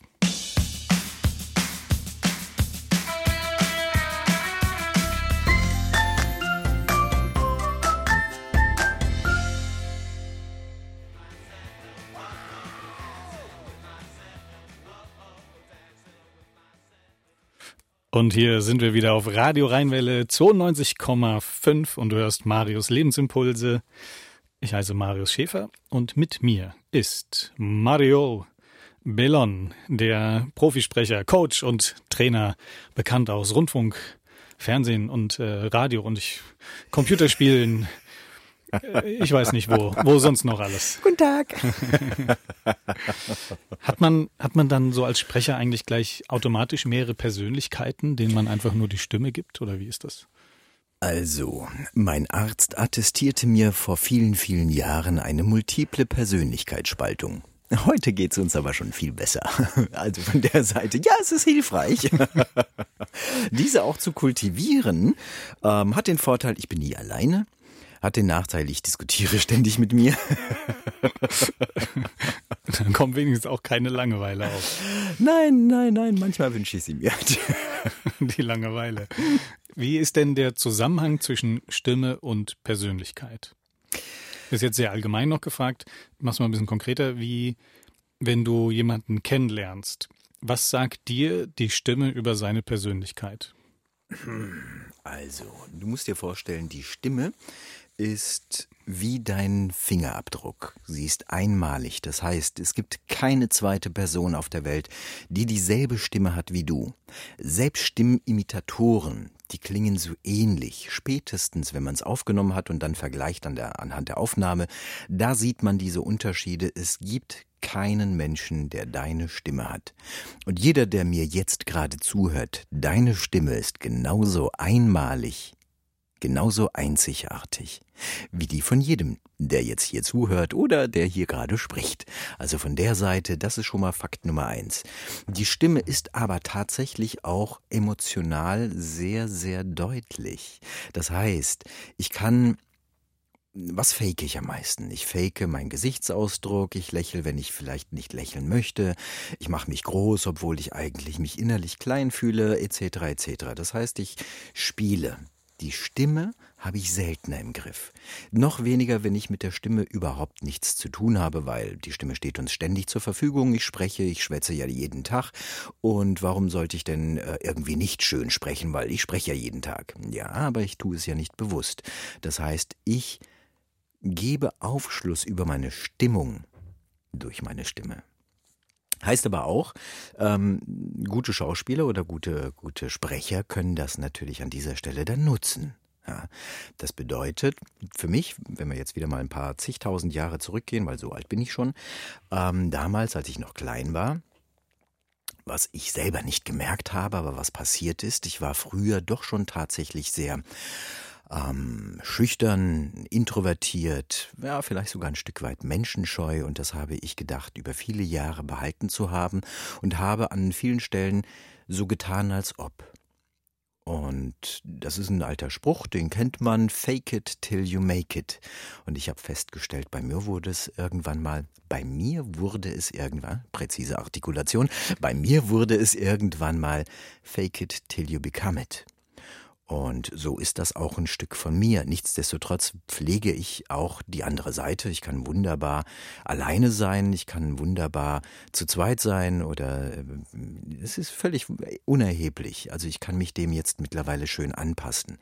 Aber das ist der Punkt. Was hat denn das mit Persönlichkeit zu tun?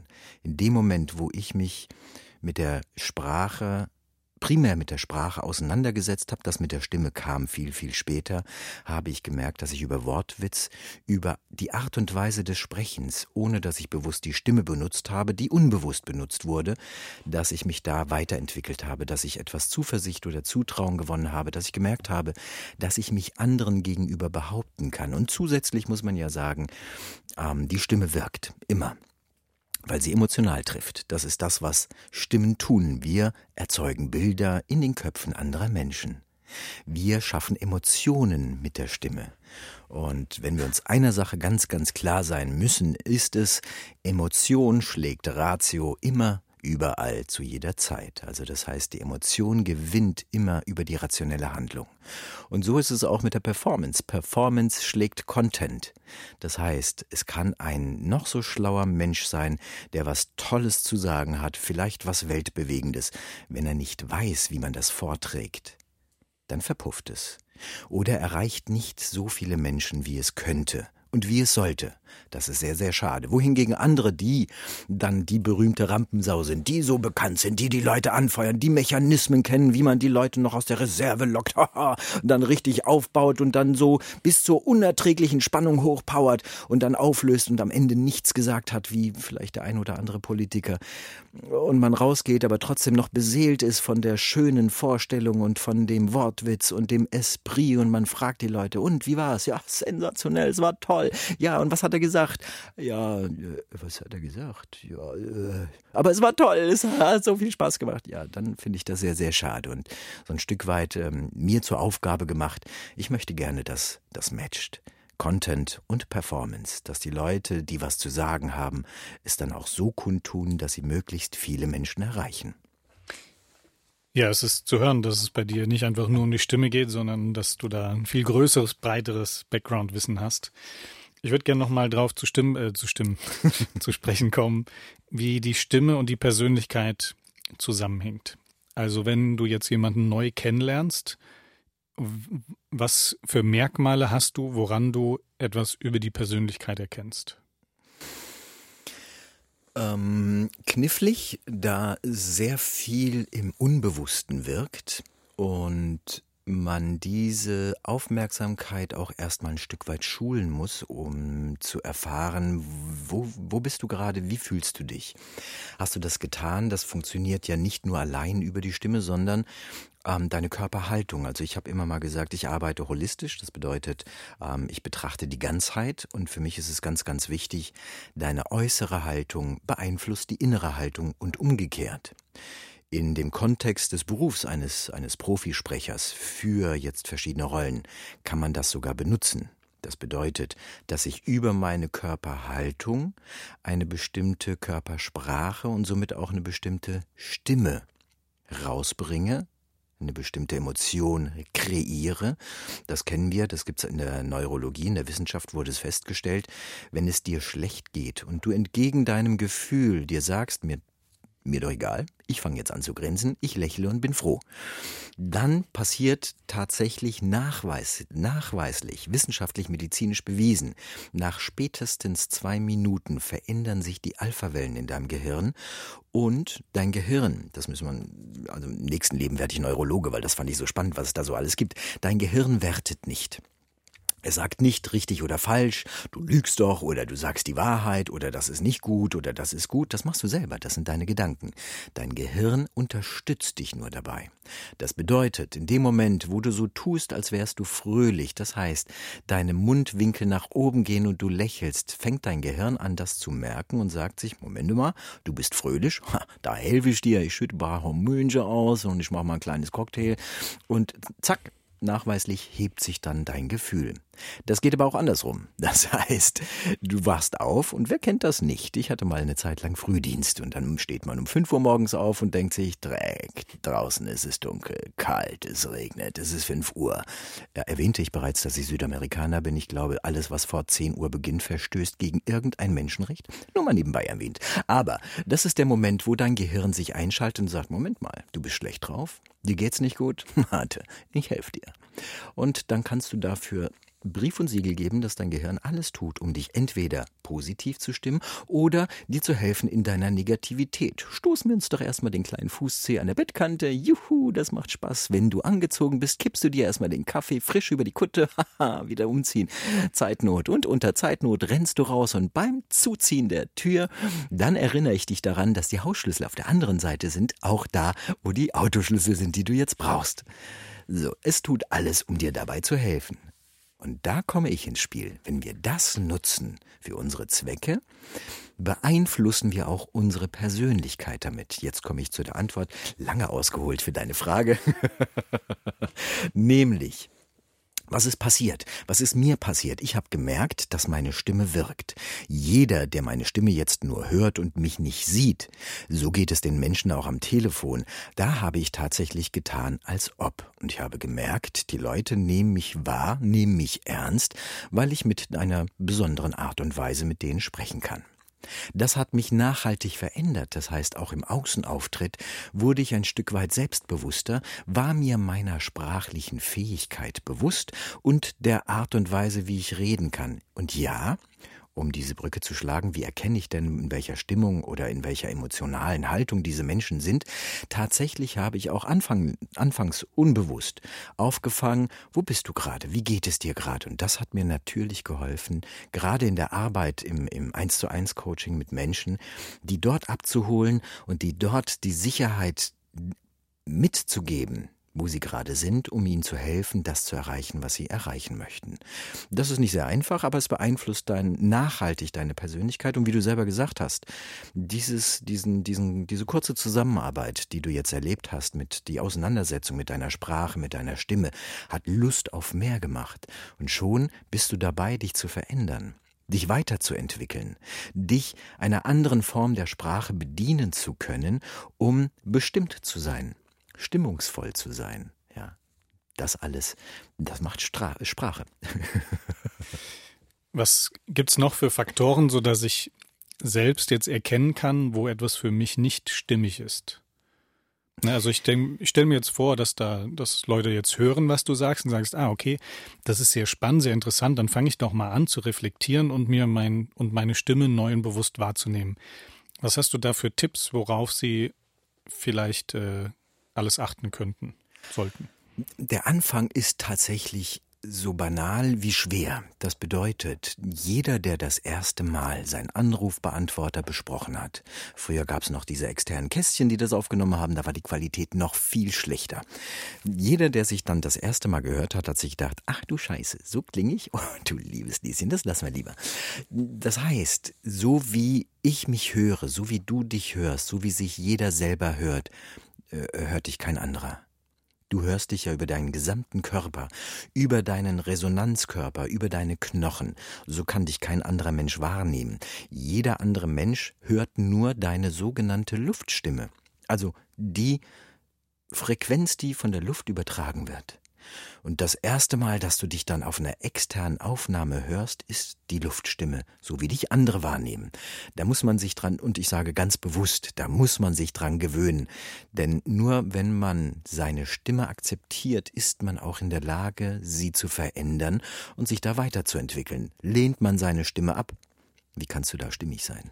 Also wäre vielleicht der erste Schritt, sich selbst einfach mal aufzunehmen und mhm. sich das anzuhören und dann festzustellen, was einem nicht so gefällt. Genau, und dann daran arbeiten. Das wäre so der erste Schritt, an seiner Artikulation arbeiten, wenn man dann in Rollen, glaubhafte Rollen übergeht. Und ich rede jetzt nicht einfach nur von Schauspielerei oder ähm, von, von irgendwelchen kurzen Sequenzen in, in Animes oder Computerspielen, sondern tatsächlich, ich habe jetzt vielleicht den Auftrag, ich möchte ein Projekt meinem Unternehmen, meinen Mitarbeitern vorstellen, ich möchte sie dafür gewinnen und einstimmen, weil ich möchte sie abholen, dann muss ich das im wahrsten Sinne des Wortes bestimmt machen, aber stimmungsvoll, wie es nur geht. Das heißt, dass ich die Leute dann animiere, über meine Art und Weise des Vortragens mich zu unterstützen. Und das kann ich komplett versemmeln und mich ärgern und wundern, warum die Leute nicht mitmachen. Oder ich erreiche genau das. Und das erreiche ich nur, wenn ich selber mit meiner Stimme umgehen kann, wenn ich meine Stimme mag, wenn ich, wie, wenn ich weiß, wie ich sie einzusetzen habe. Ein guter Schauspieler, und ich rede da auch von guten Sprechern, kann ein Ja in tausend verschiedenen Versionen sagen. Es ist zwar immer das Ja, aber da gewinnt der Subtext. Das kannst du auch und die meisten machen das auch unbewusst. Die sagen Ja, ja, ja, ja, ja, ja, ja, ja, oh, ja. Jedes Mal ist es dasselbe Wort. Ja. Genau. Hat aber immer wieder eine ganz andere Bedeutung. Das heißt, das, was nicht geschrieben steht, wird trotzdem gehört. Und das muss man sich bewusst machen welche Macht Stimme und Sprache haben kann. Wenn du, liebe Hörer, liebe Hörerin, noch vielleicht Fragen hast an den Mario, dann ist das jetzt eine wundervolle Gelegenheit. Schreibe entweder eine E-Mail an radio@marius-schäfer.de oder schick eine SMS oder eine WhatsApp an die 0170 65 64 165. 0170 65 64 165. Und ich würde gerne nochmal wiederholen, was wir vorhin gemacht haben, denn ich habe nochmal einen kleinen Text. Und ich würde gerne auch diesen Text dir jetzt in die Hand drücken, ein Lied spielen und dann nochmal was von deinen Lesekünsten hören. Oje, oje. Hast du Lust? Unbedingt. Da muss ich nur warten, bis hier die Musik wieder bereit ist. Und etwas äh, Wunderschönes wartet auf dich. Lass dich überraschen. Na, ich bin gespannt. This loneliness keeps creeping in just when I start to feel good again.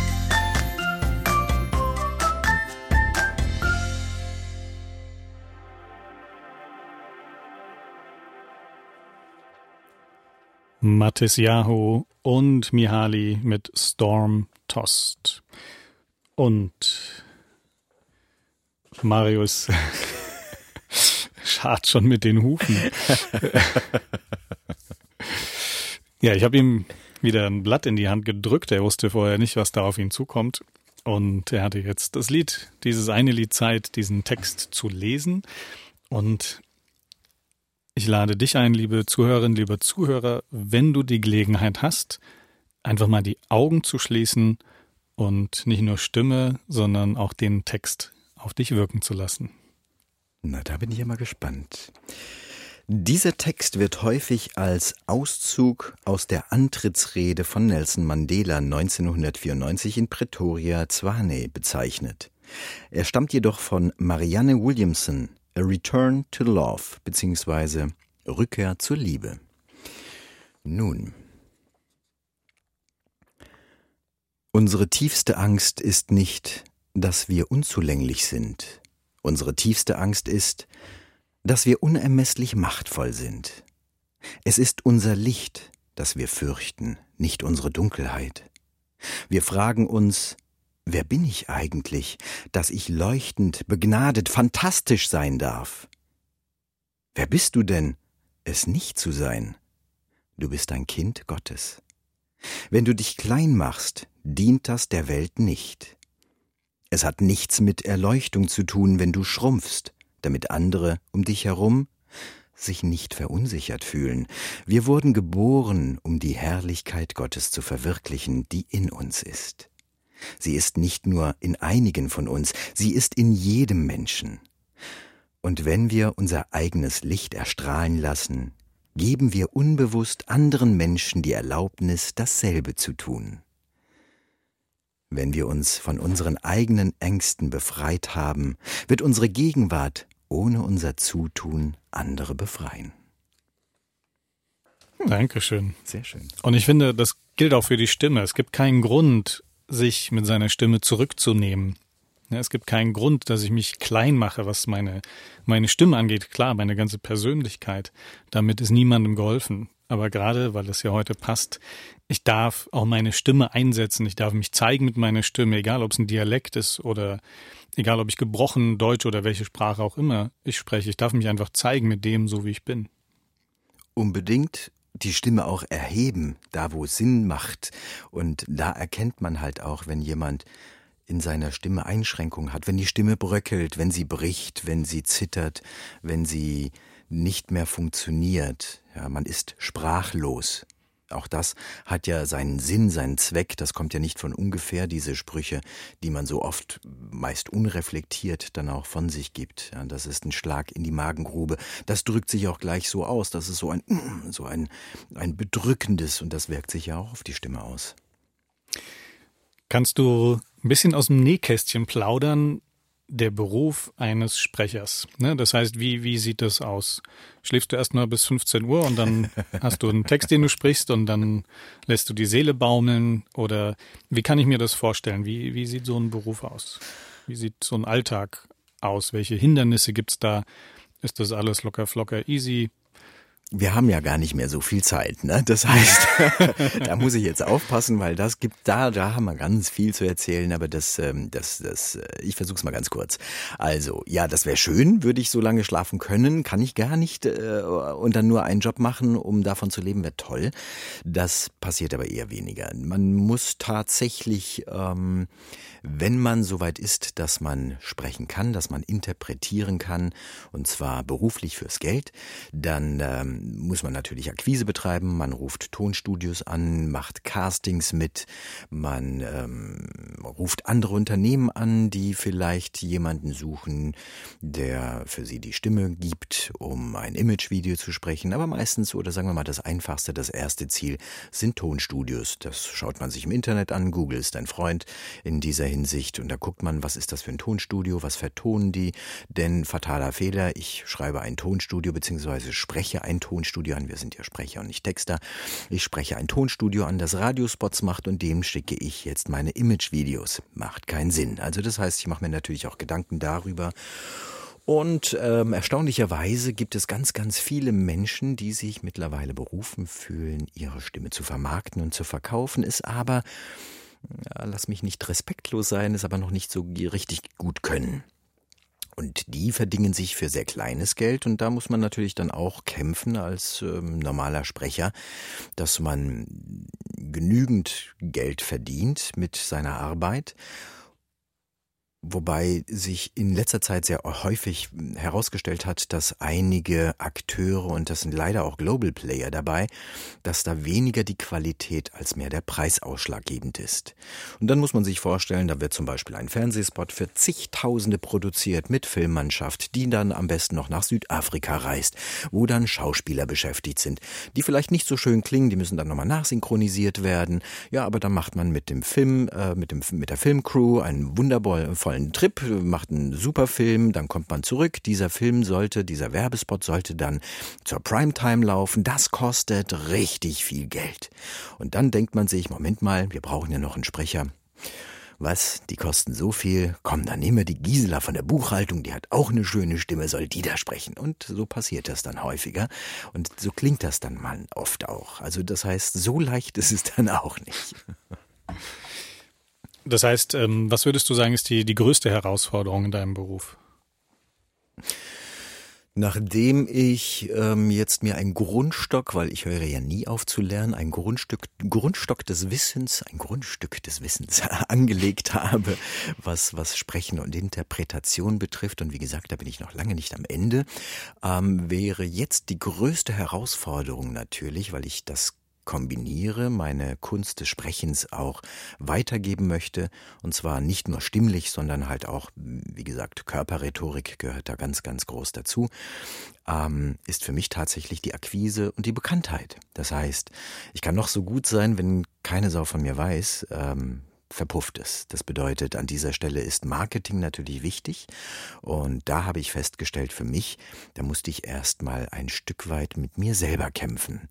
Denn ich bin anders erzogen. Das heißt, Licht unter den Scheffel äh, nicht angeben, nicht sagen, was man alles kann, nicht sagen, was man alles drauf hat, äh, bloß nicht übertreiben, das gehört sich nicht.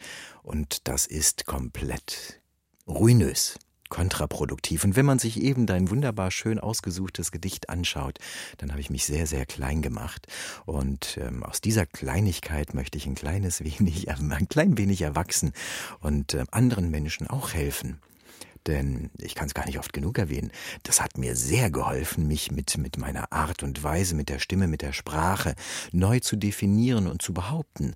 Und ich behaupte mal an dieser Stelle, dass ganz viele Menschen davon profitieren können. Nicht nur ähm, irgendwelche Geschäftsleute, sondern auch ganz einfache Menschen, ganz besonders vielleicht sogar auch Kinder. Da habe ich die schönste Erfahrung gemacht, wenn ich das vielleicht nochmal ganz kurz sagen dürfte. Da habe ich für ein äh, Jugendkulturzentrum, denn auch das mache ich ganz gerne, dass ich mehr für Ruhm und Ehre ähm, arbeite. An manchen Stellen natürlich muss ich auch leben und mir Wohltat leisten können, aber manchmal mache ich das, besonders wenn es dann um ähm, Menschen geht, die jetzt nicht ganz so viel Geld mitbringen können. Da habe ich dann für das Jugendkulturzentrum Mörfelden-Walldorf in, in den Osterferien ähm, Kinder mit Präsentationsunterricht Unterricht ähm, unterrichten dürfen, quasi. Aus der unterschiedlichsten Altersgruppe zwischen 10 und ich glaube 14, 15 war alles dabei. Das heißt, das kann dir so richtig um die Ohren fliegen, wenn die keinen Bock haben. Die tackern dich an die Wand. Und wir hatten so einen Spaß. Die haben die Sachen, die ich mit denen ausgemacht habe, die wir ausprobiert haben, direkt erfolgreich umgesetzt. Die kamen gar nicht mehr raus aus dem Üben. In den Ferien rufen die noch am Abend, kann ich das und das, ich mache Hausaufgaben, ich möchte das und das schreiben, darf ich das präsentieren? Du hast mich selten wort- und sprachlos erlebt, aber an dieser Situation war ich echt überwältigt. Die haben in den Ferien Hausaufgaben gemacht, weil sie Spaß hatten. Das war für mich eines der größten Geschenke, die ich da mitmachen durfte und deswegen arbeite ich sehr gerne mit, mit Kindern auch zusammen, speziell in einem Projekt, das nennt sich ähm, Heartbus, Heartbeat Bus oder Heartbeat Academy, die kommt hier aus Rüsselsheim Groß-Gerau und ähm, auch für die oder mit diesen lieben Menschen arbeite ich zusammen, was äh, Integrationsprojekte betrifft und ähm, was die Möglichkeit über Hip-Hop und Musik und Tanz, die Selbstverwirklichung oder ein bisschen Veränderung der Selbstwahrnehmung, also auch so ein bisschen Selbstbewusstsein betrifft. Und da haben es einige Kinder recht schwer und da freue ich mich, wenn ich diesen Menschen helfen kann. Du hast ja schon viel Werbung gesprochen, Computerspiele hast du erwähnt. Mhm. Gibt es irgendwie so ein Traumprojekt oder gibt es irgendwas, was du besonders gerne machst? Oh Mann, es ähm, tatsächlich wabert es bei mir so ein bisschen im Hinterkopf rum, verschiedene Dinge, die ich dann noch anvisiere. Ähm, was das reine Sprechen betrifft, würde ich so gerne mal für Pixar oder Disney was sprechen. Ähm, aber so eine durchgeknallte Rolle, also so sowas äh, komplett Verrücktes, so so also so Sachen stehe ich halt. Das, das macht mir im Grunde besonders viel Spaß und äh, das würde ich ganz gerne machen, wenn es rein ums Sprechen geht für für irgendwelche Aufnahmen. Wenn es ums Sprechen geht vor Menschen, da habe ich mir auf die Fahne geschrieben, einmal international, also auf einem TED Talk stattzufinden und einmal national. Ähm, den Sprung zu schaffen, erstmal hier in Deutschland auf einer Bühne von Gedankentanken von dem Dr. Stefan Friedrich, kann ich nur empfehlen. Sehr, sehr inspirierende Sprecher. Und ähm, da möchte ich auch wenigstens einmal auftreten. Da sind so ein paar kurzfristige Ziele. Du bist ja auch sportlich aktiv, ne? Also du mhm. machst, du hast erwähnt, du machst äh, Kampfsport. Vielleicht magst du darüber ein bisschen was erzählen. Auch ne. Und vielleicht gibt's oder gibt's Zusammenhang oder ist das wirklich was, wo du sagst, das eine hat mit dem anderen gar nichts zu tun. Doch, ähm, alles hat miteinander was zu tun. Aufgrund meiner Betrachtungsweise ja sowieso. Das eine bedingt das andere. Und ja, in der Tat habe ich äh, als konkret krass gut ausgebildeter Ausländer habe ich voll Fratze Geballer gelernt. Und zwar am Anfang tatsächlich Kampfsport, Kickboxen. Und ähm, das hat mich aber nicht losgelassen. Zeitgleich muss man dazu sagen, war ich auch Tänzer. Das heißt, ich war, ähm, als es gerade erst aufging in den ähm, 70er, der 80ern Breakdancer, einer der ersten in Deutschland. Und das hat mir einen riesen Spaß gemacht. Körperbewusstsein, Körpersprache, das hat bei mir so angefangen und ähm, habe dann halt aber auch ähm, die tänzerische Schiene weiterverfolgt und ähm, hatte auch sehr großen Spaß und Freude am Kampfkunst Kampfsport, habe ähm, den letzten 20, 30 Jahren verschiedene, verschiedene Variationen der Kampfkunstszene mal aufgesucht und ausprobiert und arbeite da weiter für mich. Und es ist Körpersprache, also auch eine rudimentäre Form der Sprache, die Stimme des Körpers einzusetzen. Und würdest du sagen, das hat ähm, deine Stimme maßgeblich beeinflusst? Ähm, ich würde es an dieser Stelle nicht abstreiten. Ich glaube schon, dass das alles insgesamt, was man im Laufe des Lebens aufnimmt, lernt, wofür man sich begeistert, die Hobbys, die man verfolgt, ein mitprägen und verändern. Und dass das sich dann natürlich auch auf dein Wesen und somit natürlich auch auf deine Stimme auswirkt.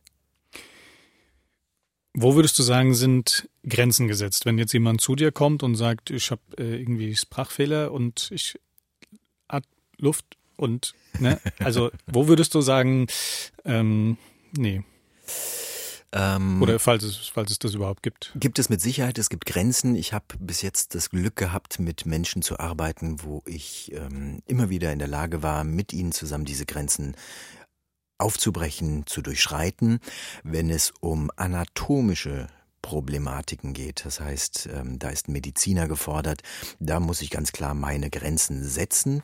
Da bin ich in der glücklichen Lage, dass ich in einer Kooperation mit einem Logopäden bin. Das heißt, Rüdiger Heberich aus ähm, Frankfurt, mit denen arbeite ich da sehr, sehr eng zusammen. Das bedeutet, ich bediene in meinen Trainings natürlich dann auch die medizinisch-wissenschaftliche Seite, aber nur soweit es mir in meiner Training- oder Coaching-Möglichkeit hilft und unterstützt für den Teilnehmer, für den Kunden, ähm, aber nicht im heilenden Aspekt. Das kann ich natürlich nicht, bin ja kein ausgebildeter Mediziner.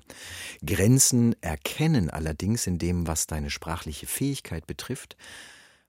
Die wenigsten Sprecher können alles sprechen. So, das muss man aber auch für sich erkennen, dass man feststellt, Mensch, ich bin super in der Werbung, aber ich kann kein Hörspiel. Ja, oder ich bin super in Hörspiel und Computerspiel und Synchron, aber ich kann keine Werbung. Face it, das sind meine Grenzen. So, das gilt es dann nach ein paar Jahren vielleicht nochmal neu zu, zu observieren, auszuprobieren und neue Grenzen einzureißen. Also immer wieder die Suche außerhalb der Komfortzone, weil nur so entwickelt man sich weiter. Wird es bequem, ist die Falle da, dass man liegen und sitzen bleibt und sich nicht mehr weiterentwickelt. Und da gilt es, sich dann halt nochmal aufzuraffen. Was für Menschen kommen denn zu dir, um, um Sprechertrainings zu bekommen? Das also worum geht's da primär oder ist das querbeet? Wie, wie ist das bei dir? Tatsächlich ist es querbeet. Ähm, es sind in der Regel Menschen, die sich aber schon auf dem Weg gemacht haben, weil sie das Bewusstsein erlangt haben, wie wertvoll, wie wichtig Stimme und Sprache ist. Das heißt, sie haben schon da einen ganz anderen Bezug dazu.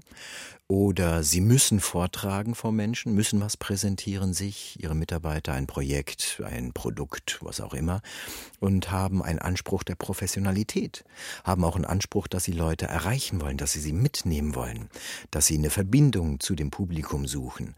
Und dann kommen sie aus den unterschiedlichsten Bereichen. Es sind teilweise sehr junge Menschen, die vielleicht auch einen Podcast neu machen möchten oder welche, die ambitioniert sind und sagen, ich möchte unbedingt Synchronsprecher werden oder Hörbuch, Hörspielsprecher. Da muss man leider sagen, im Moment ist das Geld dort schwer zu verdienen, ähm, ohne jemanden zu nahe treten zu wollen, aber so ein paar Global Player haben die Preise ziemlich kaputt gemacht. Und ähm, obwohl es eine sehr, sehr, sehr herausfordernde Arbeit ist, wenn nicht sogar die Königsdisziplin des Sprechens, nämlich Synchronisation und Hörspiel, da bedarf es ähm, wesentlich mehr als nur einer guten Stimme und Sprache. Ähm, dass das so grottig bezahlt ist, das bedauere ich sehr.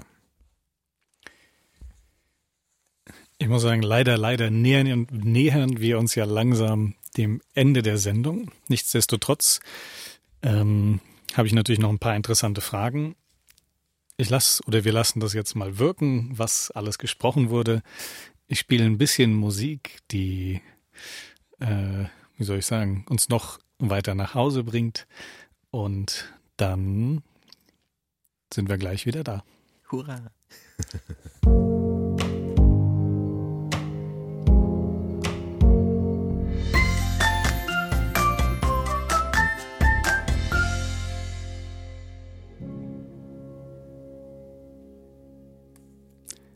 Heimwärts von Janine und André, die ich, äh, wie du vielleicht, wenn du die anderen Sendungen gehört hast, vielleicht schon festgestellt hast, dass ich jedes Mal ein Lied von den beiden spiele, weil ich finde, das ist so herzig, das ist so berührend und das sind tolle Texte. Also ich höre mir das immer, immer wieder gerne an und ich bin froh und dankbar, dass ich diese Musik hier mit dir teilen kann und darf.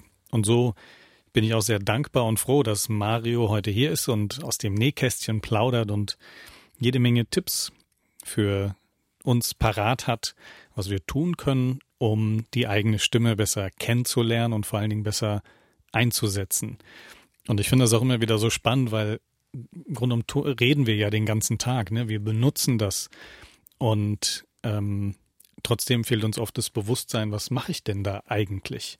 Ja, und ich finde es schön, dass es dann so Menschen gibt wie dich, die dabei unterstützen, um das eben bewusster einzusetzen, um einfach eine schönere, angenehmere Wirkung damit zu erzielen. Und ich habe es eben auch schon gesagt, wir kommen so langsam, langsam zum Ende dieser Sendung. Und ähm, du bist ja eben nicht nur Profisprecher, der gebucht wird für Werbung und andere Sachen, sondern du bietest ja eben auch Kurse an, du machst Trainings und da ist die Frage an dich, ähm, was kann ich denn bei dir lernen? Ja, so unterschiedlich wie die Menschen sind. Ganz am Anfang habe ich mir eigentlich gedacht, äh, eigentlich, uneigentlich ähm, nicht, aber eigentlich habe ich mir gedacht, ich möchte keine Profisprecher ausbilden. Ich, ähm, davon habe ich genug Kollegen, die ich sehr schätze, brauche ich äh, keine in der Ausbildung und da kamen tatsächlich doch sehr, sehr viele. Mein eigentliches Ansinnen war, den ähm, ja, normalen Menschen, also nicht den Sprechern, sondern den normalen Menschen die Möglichkeit zu geben, sich mit ihrer Stimme anders auszudrücken. Ähm, ob es jetzt die, die, die Mutter oder der Vater ist, der den Kindern vorlesen, besser vorlesen möchte, ob es ein Autor ist, der seine eigenen Lesungen professioneller halten möchte, ob es äh, Mitarbeiter oder Chefs sind, ob es ganze Firmen sind, die davon profitieren, ob es ein Callcenter ist. Auch das kann durchaus passieren und ist auch schon passiert. Und sogar das banale Ansagentraining von, von ähm, Flughäfen, wo die Mitarbeiter am Flughafen die Ansagen machen, dass der Flug äh, 1, 2, 3, 4, 5 nach äh, Hudenduden verspätet ist. also da gibt es ganz, ganz viele, viele unterschiedliche Anforderungen. Und ähm, da bin ich dann, ja, man könnte fast sagen, tailor-made. Gucke ich mir an, was, was braucht der Kunde, was hilft ihm gerade. Äh, da ist es für mich natürlich dann auch essentiell, das Erstgespräch zu führen. Persönlich am besten und wenigstens am Telefon, damit ich hören kann, wo sind denn da die Stimmkerben, an die ich dann quasi ansetzen kann, um eine Veränderung zu bewerkstelligen. Und ähm, wie du dich vielleicht erinnerst, mit so ein paar kleinen Stellschräubchen habe ich dann schon Wunder wirken können bei dem einen oder anderen und das in so kurzer Zeit. Und das habe ich ähm, kultiviert. Das habe ich gelernt, das habe ich kultiviert auf sehr, sehr, sehr schnelle, kurze Zeit in äh, großer Distanz enorme Ressourcen freizulösen und, und eine Veränderung höher und spürbar zu machen. Ähm, die überträgt sich aber natürlich dann nur in der Eigenverantwortung. Das heißt, da bist du natürlich gefordert zu trainieren, zu üben, ja, um das weiter zu erheben. Aber es ist tatsächlich, ähm, es gibt keine Grenzen von, von, von, von irgendwelchen Persönlichkeiten. Und wenn ich mich jetzt für dein Angebot interessiere, wo und wie kann ich da mehr Informationen zu finden? Im Moment noch das einfachste über meine Homepage geht ins Ohr.de. Da gibt es eine Sektion, das werde ich demnächst auch irgendwann mal splitten, im nächsten Jahr. Dann gibt es eine extra Seite dafür. Noch habe ich sie inkludiert. Da ist eine Trainings- und Coaching-Seite und da ist natürlich auch die Kontaktmöglichkeit, mich dann anzusprechen. Also da ähm, Google ist auch hier dein bester Freund. Und hast du vielleicht noch ein paar Tipps und Tricks, die du jetzt mitgeben kannst, was ich so für mich so an kleinen Übungen täglich machen kann, um irgendwie etwas mit meiner Stimme zu verbessern? Ja, auf jeden Fall. Auf dem Weg zur Arbeit, wenn man fährt mit dem Auto. Die meisten Übungen, du hast ja einen Großteil kennengelernt oder zumindest einen Teil, die meisten Übungen kommen aus dem Schauspiel, aus dem Gesangs- und aus dem Sprechmilieu. Und da muss man ganz klar sagen, da macht man sich zum Horst. Das heißt, diese Übungen sind etwas ja, seltsam anmutend. Macht man sie in der Öffentlichkeit, kann es unter Umständen sein, dass man dann äh, nicht nur schräg angeguckt wird, sondern von weißen Männern äh, in ein Auto verpackt wird. Also von der Seite müsste man dann immer aufpassen aber zum Beispiel das Lippenflattern, was bei den Jungs immer so Autobrummen ist oder bei den, bei den Mädels äh, dann Pferdeschnauben, also nur die Lippen ganz locker flattern lassen. Ich mach's mal ganz kurz vor, damit man das mal hört. Dieses dass man sie Genau. Das alleine hilft schon, und zwar die andere Seite. Das alleine hilft schon, und zwar so, dass die, die Lippen dann am Schluss, Entschuldigung, das ist ja rausgerutscht, dass, die, dass die Lippen dann kribbeln, dann weiß man, die sind sehr schön durchblutet. Das ist Step Nummer eins, der einfachste. Das nächste, was man tun kann, ist, wenn man Radio hört und dort Werbung und oder Nachrichten, dass man nachspricht.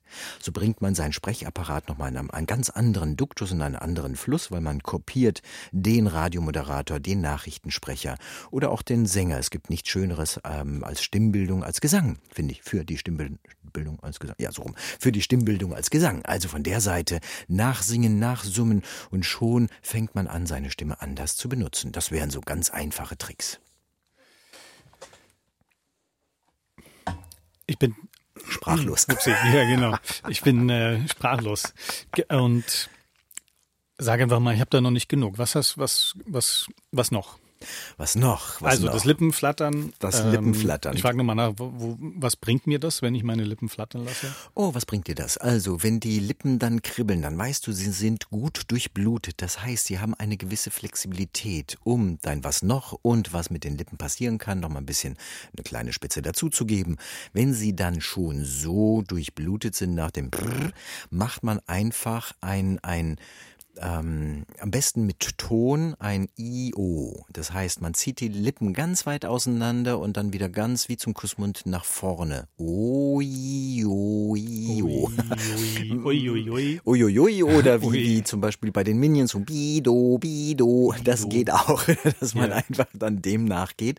Äh, wie gesagt, am besten in der Fahrt, nicht an der roten Ampel. Das könnte für Irritationen sorgen. Also das wäre jetzt auch so eine Möglichkeit. Also das heißt, das sind alles Übungen, die sozusagen meine Gesichtsmuskeln trainieren oder lockern. Trainieren, lockern und dann helfen auch in der Artikulation deutlicher zu sein. Jetzt ist ja so, du hast es auch erwähnt, es genügt nicht eine schöne Stimme zu haben. Ja, das ist auch etwas, was mir ähm, auch in dem Kurs aufgefallen ist, dass es eine Sache ist, wenn ich eine schöne Stimme habe und ich begegne auch immer wieder Menschen, wo ich mir denke, boah, was, was eine tolle Stimme. Und mir ist dann aber bei dem Kurs bewusst geworden, es ist wirklich nur die halbe Miete. Ja, das heißt, wenn, wenn jemand mit der Stimme nicht umgehen kann, dann bringt das auch wenig. Genau. Das ist dann sehr, sehr schade. Mir hat mal ein Tonmeister vor vielen, vielen Jahren gesagt, ähm, ein guter Sprecher hat 20 Prozent Talent. Der Rest ist harte Arbeit. Aber wenn du die 20% Talent nicht hast, dann kannst du 150% hart arbeiten. Du wirst nie so gut wie einer, der auch noch Talent hat. Das heißt aber nicht, wenn wir uns jetzt mal umhören, was es heute im Hartz IV TV so alles gibt, was die Leute da und wie sie da sprechen, dann würde ich sagen, dass selbst wenn man 100 Prozent hart arbeitet und keine 20 Prozent Talent hat, es lohnt sich. Es lohnt sich dermaßen mit seiner Sprache, mit seiner Stimme, mit sich anders umzugehen und andere Leute zu erreichen. Die Verbindung ist Frequenz, ist die Sprache, ist die Stimmung. Tja, was soll ich denn da noch sagen? Vielleicht, ähm, was, was machst du denn noch, um weiter an deiner Stimme zu arbeiten? Oder kannst du sagen, das passt so. Nee, auf keinen Fall. Ich arbeite immer noch weiter. Ich mache meine Übungen. Ich experimentiere auch um neue Übungen. Da bin ich gerade so ein bisschen dabei. Ein paar neue Übungen, ein paar neue Ansätze für mich auszuprobieren. In der Tat habe ich das Rad nicht neu erfunden. Die Art und Weise der Zusammensetzung und vielleicht doch die ein oder andere Übung, die ist neu. Die wie ich das etabliere, wie ich das darreiche, ist etwas anderes. Und da optimiere ich mich ständig, da arbeite ich immer an mir, weil es gibt immer wieder den einen oder anderen, der mich an eine Herausforderung bringt, wo ich merke, wow, da hilft diese Technik kombiniert mit dem. Und schon habe ich was Neues für mich entdeckt, was jemand hilft und das ich dann wiederum bei anderen Leuten in ähnlichen Situationen einsetzen kann. Also ich höre nicht auf zu lernen, ich bin ein Lernjunkie.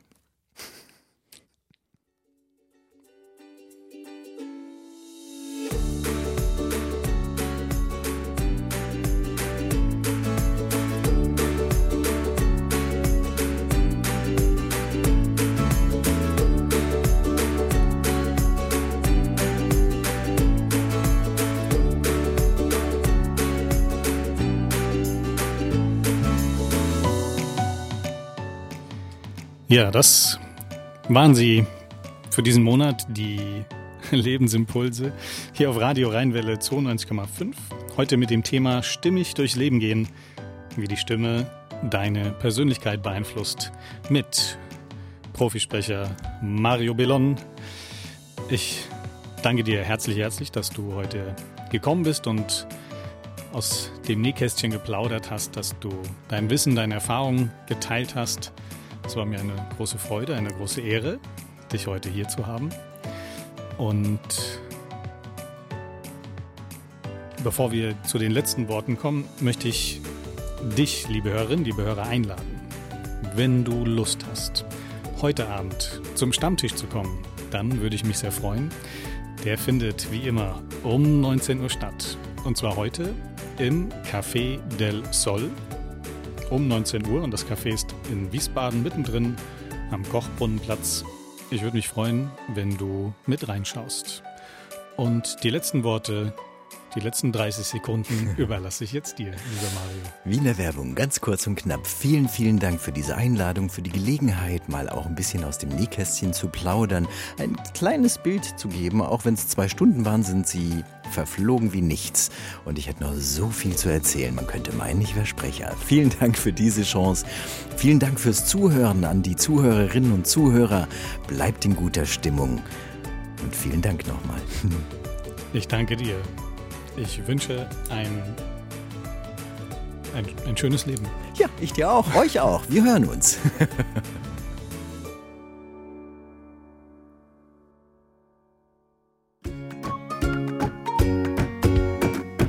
Weitere Informationen über die Angebote und Seminare von Marius Schäfer findest du im Internet unter www.marius-schäfer.de.